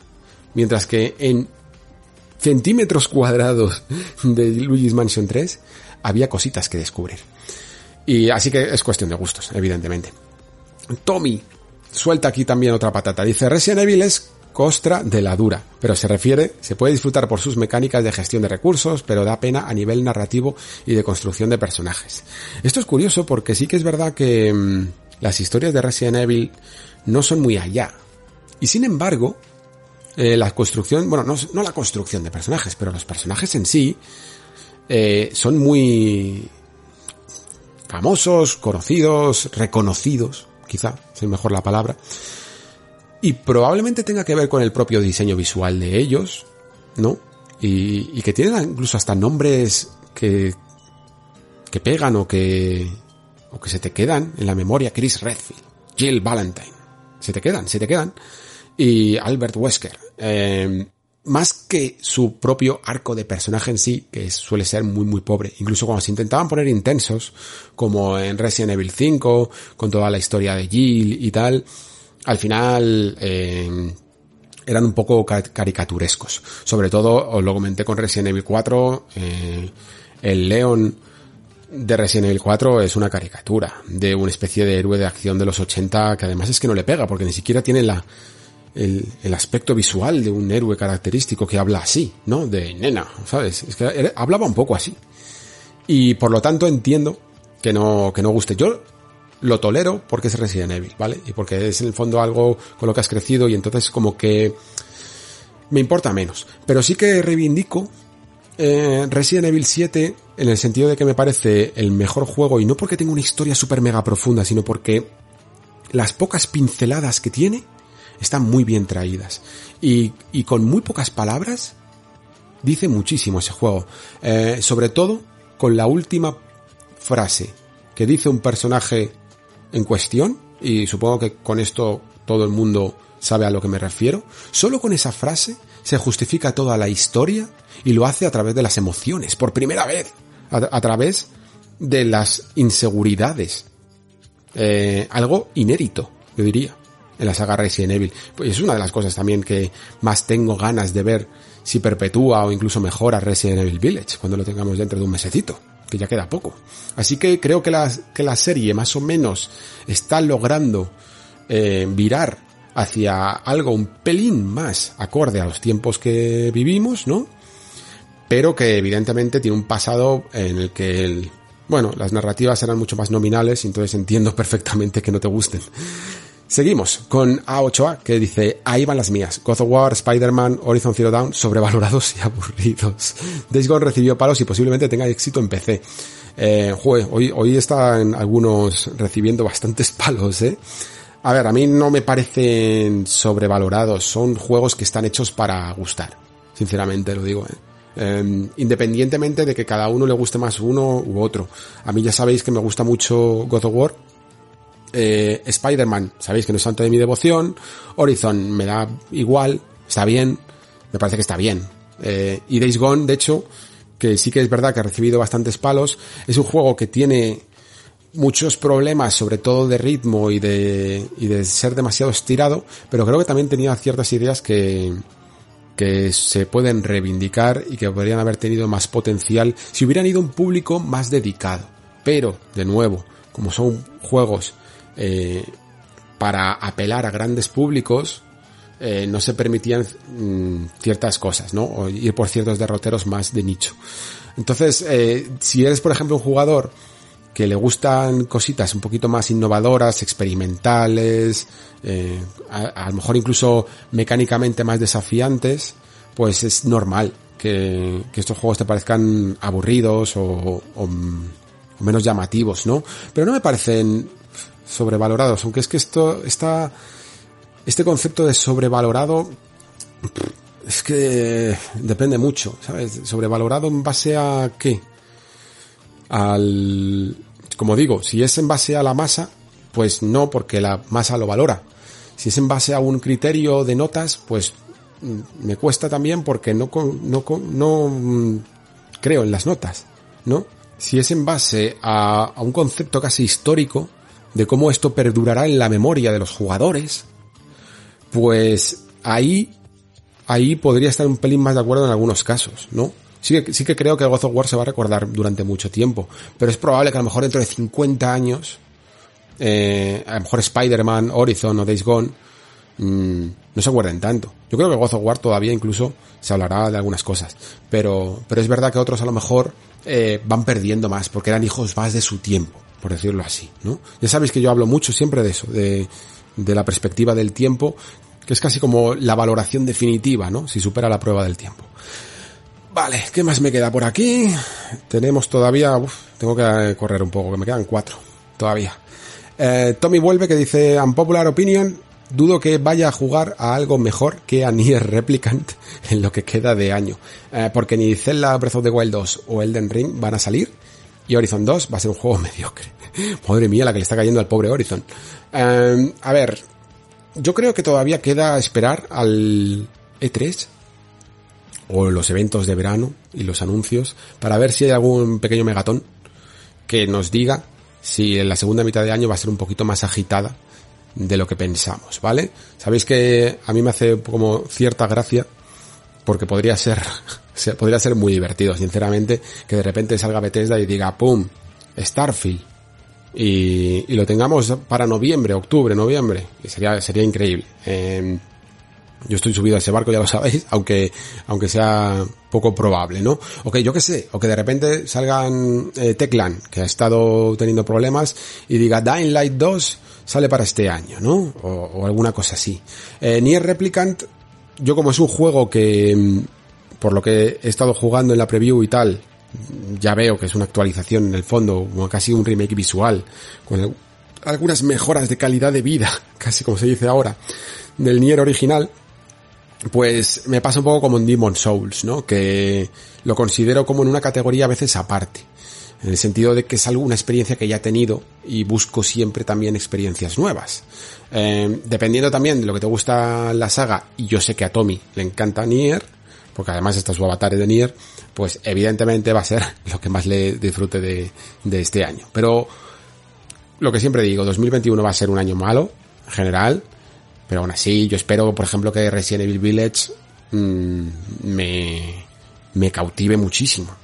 Pero muchísimo, muchísimo. Luego me salen filias personales, como eh, Subnautica Below Zero, que espero muchísimo, muchísimo también. Y ya os digo, todo el misticismo que todavía tiene la segunda parte del año.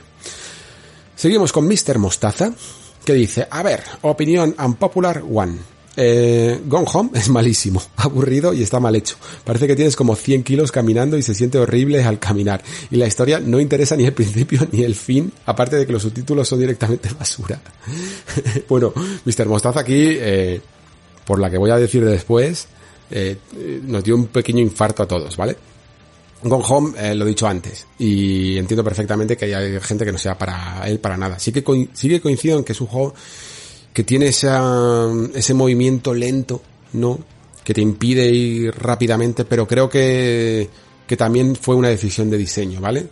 Si te hubieran dejado moverte como te mueves igual de rápido que te mueves, yo que sé, en Half-Life, que vas a toda pastilla, mmm, no hubiera funcionado igual tienes que ir lento para no perderte atención al detalle. Pero claro, tienes que entrar en este tipo de, de historias, ¿no? Lo de los subtítulos no me acuerdo, la verdad. Porque serían muy pequeños, me imagino, no, no, me acuerdo bien. Juego en PC y estoy más cerca del monitor y tuve menos problema. Y dos, dice Mr. Mostaza, Portal 2 es un mal juego. Es innecesario y sus puzzles no solo son más fáciles que el 1, sino que están mal planteados, lo cual se explica porque estás escapando, pero en los puzzles ya no depende de ti, de pensar cómo resolverlos, depende de ver a tu alrededor y de tu brillo de pantalla. Esto no lo recuerdo bien, lo cual los hace realmente malos. A ver, eh, a mí Portal 2 no estoy, no estoy de acuerdo, ¿eh? porque me encantó. Me, me, gustó muchísimo, lo disfruté un montón y me pareció que a, ver, a mí los puzzles me gustaron. Eh, por lo menos por lo que recuerdo, porque la verdad es que solo he jugado una vez y el juego creo que salió como en 2013, no, 2013 o 2012, 2011 quizá, no me acuerdo. Eh, lo que pasa es que Portal 1 sí que es verdad que tenía un encanto particular y el hecho incluso de ser un juego tan comedido, tan en su momento radical en el sentido de que, no sé si os acordáis, pero cuando salió Portal 1, esto de los juegos de dos horas, dos horas y media no se llevaba. Hasta el punto de que se tuvo que meter en esta mm, colección de la Orange Box como, como en plan, eh, tenéis Portal, ¿sabes? Pero jamás se habría podido llegar a vender como un juego completo que puede salir de manera independiente, ¿no? O sea, rompió muchas barreras en la forma de, de vender un juego, de presentar un juego, de construir un puzzle, de construir una historia y encima añadiendo lore al mundo de Half-Life, ¿no? Es que claro, rompió, para su momento, rompió muchas bases. Eh, Portal 2 en ese sentido era un juego más completo, entre comillas, en el sentido de tradicional. Pero a mí sí me gustó. Mm, sí que es verdad que a lo mejor dentro de ese carácter más transgresor que parecía que llevaba el primero, pues Portal 2 era muchísimo menos transgresor. Pero vamos, que, no estoy de acuerdo, que a mí me gusta mucho Portal 2. Blackwing dice, venga va, me llamo Blackwing y me gusta Final Fantasy XII y Final Fantasy XIII. Y The Witcher 3 no me entusiasma. Y Gozo Tsushima me flipó tanto que me saqué el único platino que tengo. Bueno, pues por fin alguien se hace un poco la contrarréplica y, y dice que Gozo Tsushima le gustó. Y me parece súper bien, ¿eh? lo entiendo perfectamente. Sobre Final Fantasy XII y XIII, eh, sí que han sido siempre un poco considerados a veces los patitos feos, ¿no? Por cada uno por lo, por cuestiones casi un poco diferentes, a lo mejor Final Fantasy XII también por temas de historia o de algunos escenarios que se hacían un poco pesados o incluso algunas batallas y tal, y el 13 por su diseño sobre todo, y luego también porque había gente que entraba en, en la historia de Lightning y había gente que no. A mí, la última vez que intenté, porque lo tuve que volver a dejar, pero esta vez no fue por mm, aburrirme o por cosas así, sino porque tenía mucho trabajo y nació mi hijo y tal, y, se me complicó la vida. Eh, pero la última vez que lo intenté con 13, me pareció muchísimo, muchísimo más interesante, ¿vale? Primero porque ya iba como concienciado de que me iba a enfrentar a un juego que las primeras horas es muy pasillero y que y todo esto, ¿vale? Y encontré cosas en el sistema de batalla que me gustaron bastante y que dije, uy, esto a la larga puede estar muy bien. Lo que pasa es que no me dio tiempo a, a, cercionarme de ello. Y luego también que me puse como muy serio con la historia, de en plan, no entiendo una mierda, que es lo que me pasaba siempre con 13. No entiendo qué me estás contando. estás aquí soltando nombres raros. Pero esta vez me metí mucho en el códice este del juego, a leerme todo y en plan, venga, vamos a meternos a full con esto. Y me empezó a gustar bastante. Me empezó a gustar bastante. Lo que pasa es que no puedo decir mucho más, porque, porque no seguí. Pero, pero sí que es verdad, sí que entiendo que a veces, a veces creo, mejor dicho, que lo que le ocurrió a Final 13 no es que el juego cambió, es que nosotros cambiamos. Y ya, como he dicho ahora con Final Fantasy XVI y el viraje a la acción y tal, mmm, se quedó un poco ahí entre medias, ¿no? Entre aguas. Eh, The Witcher 3 no te entusiasma, pues, lo puedo entender perfectamente, porque es, fíjate, si te gusta Tsushima, es casi todo lo contrario. Tsushima es un juego que personalmente para mí eh, tiene menos peso en la historia y más en, en wow, qué bonito es todo, Japón feudal y tal, y, y los combates son entretenidillos, ¿no? Eh, puedes estarte ahí machacando botones y te lo pasas bien y tienes una reacción a los mandos, y The Witcher 3 es todo lo contrario. The Witcher 3 no tienes casi reacción a los combates, y si para un juego de 100 horas hay gente que se le puede hacer muy pesado. Sin embargo, hay mucho guion, mucho guion, y, y si te apetece leer y ver todas las historias y meterte en ese mundo, pues lo disfrutas, ¿no? Vale, y terminamos con Pedro. Hasta aquí hice el corte. Porque ya preveía lo que está, lo que ha ocurrido, que me iba a las dos horas con un anexo, anexo, vaya tela de anexo. Y dice Pedro, bueno, acabo de ver esto y voy a por la mía. Decir que para mí Cyberpunk 2077 es un juegazo de los mejores de la generación y a la altura de The Witcher 3. Y el resto de juegos de CD Projekt, eh, bueno, a la altura de The Witcher 3 y el resto de juegos de CD Projekt. Y luego decir que en general, bueno, espera, entonces termino, comento esto respetable. Además es que Pedro creo que es como el abanderado de, lo sabemos, ¿no? De, del grupo de Discord de, de Cyberpunk, es el que más le gusta, aunque hay más gente que le gusta mucho Cyberpunk, pero él es el que más lo reivindica, ¿no? Y esto demuestra, pues lo que decía antes, que es que hay juegos y juegos para todo el mundo. A lo mejor Pedro también ha visto cosas en él, como esto tema de la policía y tal, que le parecen que están peor hechas, pero le, dan igual. Y a lo mejor todo esto que hacemos nosotros la queja de, de que el mundo no es tan sistémico como nos vendían y de que no es tan immersive sim ni con tantas posibilidades, a él le da igual. Y a lo mejor le da más peso a los personajes y a la historia y eso es lo que le, lo que le cautiva, ¿no? Que es lícito, repito, porque The Witcher 3 pasa exactamente lo mismo. The Witcher 3, sin embargo, es, fijaos, tiene la, la fama contraria a Cyberpunk, ¿no? Y sin embargo, todos aceptamos que su sistema de combate no es muy bueno. Y es el son 50 horas que te puedes tirar combatiendo, ojo, ¿eh? Y es una parte troncal del juego. Y sin embargo se lo perdonamos.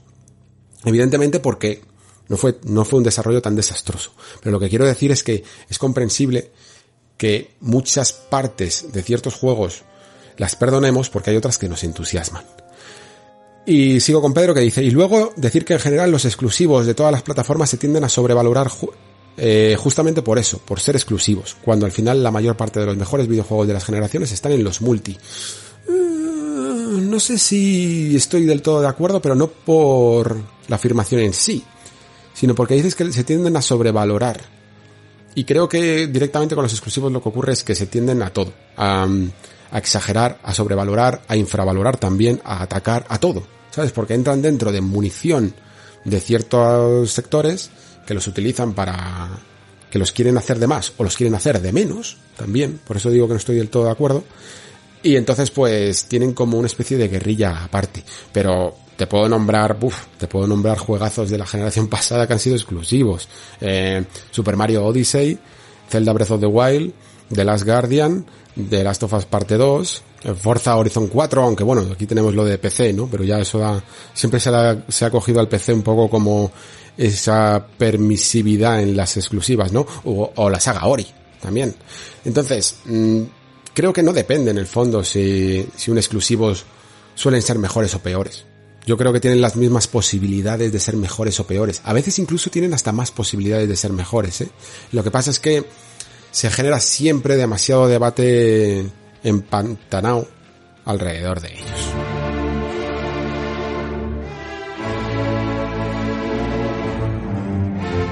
Vale, chicos, pues nada, hasta aquí he llegado. Eh, los unpopular opinions que hemos soltado en el grupo del Discord. Eh, agradeceros de verdad a todos, por, no solo por la participación, sino por el buen rollo, porque esto podía haber salido muy mal.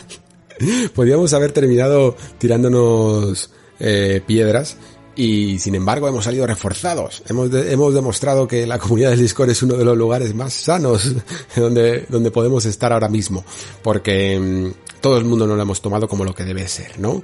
Pues gustos personales, eh, y que nunca se hacen para dañar a nadie, ni para faltar el respeto a nadie, y siempre eso, en clave de, en clave también de humor, incluso a veces un poco de exageración, ¿vale? Para, para divertirnos. Y además, pues nos han regalado este programa que me ha gustado muchísimo grabar, porque tenía muchas ganas de leer comentarios, sinceramente. Al final con el temita de, de los 100 programas que os comenté una vez, se me ha ido el santo al cielo, eh, estamos viniendo ya con los juegos grandes, dentro de poco ya van saliendo y no sé cuándo voy a hacer algo especial, así que al menos pues me alegro un montón de haber podido leer estos comentarios y, y espero que salgan más iniciativas como esta, sinceramente os lo digo, porque joder, me lo he pasado fenomenal. Eh, y además es que quedan programas muy variados en los que nunca sé del todo cómo van a, qué conclusiones vamos a sacar. Y me pongo a leeros, me pongo a hablar y me salen reflexiones que no había pensado ni yo mismo. Las digo aquí un poco como eh, al vuelo y me encanta, de verdad. Así que nada, espero que vosotros también eh, estéis contentos con el resultado del programa. Repito, mm, son opiniones personales eh, que entran dentro de esta clave también de humor y por favor tomadlo también como, como eso, como algo personal, algo individual, y que todos tenemos las nuestras. Por cierto, por cierto, me vais a matar si yo no digo nada, si yo no digo ninguna opinión popular. Así que venga, voy a decir alguna rápida que se me está yendo la voz. Mm, aunque en general ya sabéis que eh, hablando tanto aquí en el programa, al final siempre suelto alguna y ya me, vais conociendo un poco de qué palos cogeo, ¿no? Eh, la primera. Creo realmente que mm, no sabría poner un porcentaje, ¿vale? El porcentaje es quizá lo más, lo menos fiable. Pero 80, 85, a veces incluso me atrevería a decir 90% de las historias de los videojuegos son, mmm, podría decir hasta mediocres, ¿vale? Mediocres en el sentido de la palabra, que significa mediocre, ¿vale? Que no significa del todo malas, pero que sí que no se acogen del todo a, a unos estándares que provocan lo que debería de provocar una historia, ¿vale? Ya no solo en cuanto a emociones, sino en cuanto a saber narrar competentemente una historia. Y esto evidentemente pasa porque los videojuegos es un medio no nativo de ficción de narración, ¿vale? Y por lo tanto, eh, cuesta a veces mucho, mucho trabajo Mm, mucho más de lo que le costaría a alguien escribir un libro o escribir un guion, mm, saber mezclar bien una historia con mecánicas jugables. Y como siempre hemos repasado a lo largo de toda la historia del programa, hay gente que sabe hacerlo más allá incluso de la, de la forma fácil, ¿no? Y de las cinemáticas y de los documentos y tal, y sabe mezclarlo con narrativa, y hay gente que, que le cuesta un poco más. Pero incluso los que saben mucho, mmm, yo sé, sé que tienen estragos con esto, porque, como digo, es un medio no nativo de, de la narrativa, no es su único pilar, no es ni siquiera considerado muchas veces el pilar principal, ¿no? Y por lo tanto, es, es complicado. Es bastante complicado. Y muchas veces muchos juegos que realmente nos apasionan o nos han llegado a gustar un poco la historia, o que, o que, o que decimos, ah, es decente, forma parte, esa, ese decente, forma parte de una asociación que tenemos a que nos hemos pasado bien. Con sus mecánicas, el mundo es original, es divertido, y bueno, pues la historia acompaña, ¿no? Lo que se suele decir, ¿no? Y por eso se lo ponemos, le damos un pase, por decirlo así. Pero si esa misma historia la leyéramos en un libro la viéramos en una película, seguramente se caería por todos lados, ¿no? Creo que hasta ahí todos llegamos. Así que espero que en el futuro, a lo largo de las generaciones, pues ese 90, 80, entre 80 y 90% de historias que considero relativamente mediocres baje y tengamos muchas más, porque ya sabéis que además es uno de los aspectos que más me gusta de la historia. Fijaos, si con un 20 con un 10-20% de historias buenas, a mí me da para hacer muchas, muchos programas del nexo y tirarme aquí horas hablando, pues imaginaos si tuviéramos una industria donde el 100%, bueno, el 100% es imposible, eso no sucede en ningún lado, pero donde hubiera un equilibrio mayor, ¿no? Y segunda hot take, em, creo que la gente que tiene tirria a la realidad virtual es por una razón que no tiene que ver con la calidad de la realidad virtual. Aunque la tirria se la tienen a la calidad de la realidad virtual, a, que no les gusta, a que creen que no es un buen medio para los videojuegos, en el fondo siempre obedece a tres razones, a una de, las de estas tres razones. Que no lo han probado, que, que no se sienten cómodos con ella, o que cuesta demasiado dinero y, y, no, y no la han podido, y por lo tanto no la han probado, no la han comprado, ¿no? Y, intentan justificarlo al lado que, por el lado creativo, por el lado de que no es un buen medio para los videojuegos, cuando en el fondo obedece a otras razones. Em, y creo que mucha gente a lo largo de los últimos años ha cambiado de su parecer y se ha dado cuenta. Y de verdad que me repatea muchas veces cuando sale el discurso este de que Half-Life Alyx, si fuera un juego de no realidad virtual, eh, no sería tan buen juego, porque sinceramente cada vez que oigo ese discurso es que es que no, es que no, es que no. es que, es que lo que me están demostrando es que no he jugado. Básicamente. Pues ahí, ahí, ahí os dejo mis hot takes, a ver cómo, a ver cómo las lleváis. Tampoco es que sea tanto, tampoco es que sean muy, muy impopulares. Y nada más, eh, hasta aquí el anexo, que he dicho anexo, y ya no sé qué es esto, de hoy. Eh, muchísimas gracias por estar ahí. Muchísimas gracias por llegar aquí si no os habéis ofendido suficiente. y muchísimas gracias por escuchar. Se despide Alejandro Pascual. Hasta el próximo programa.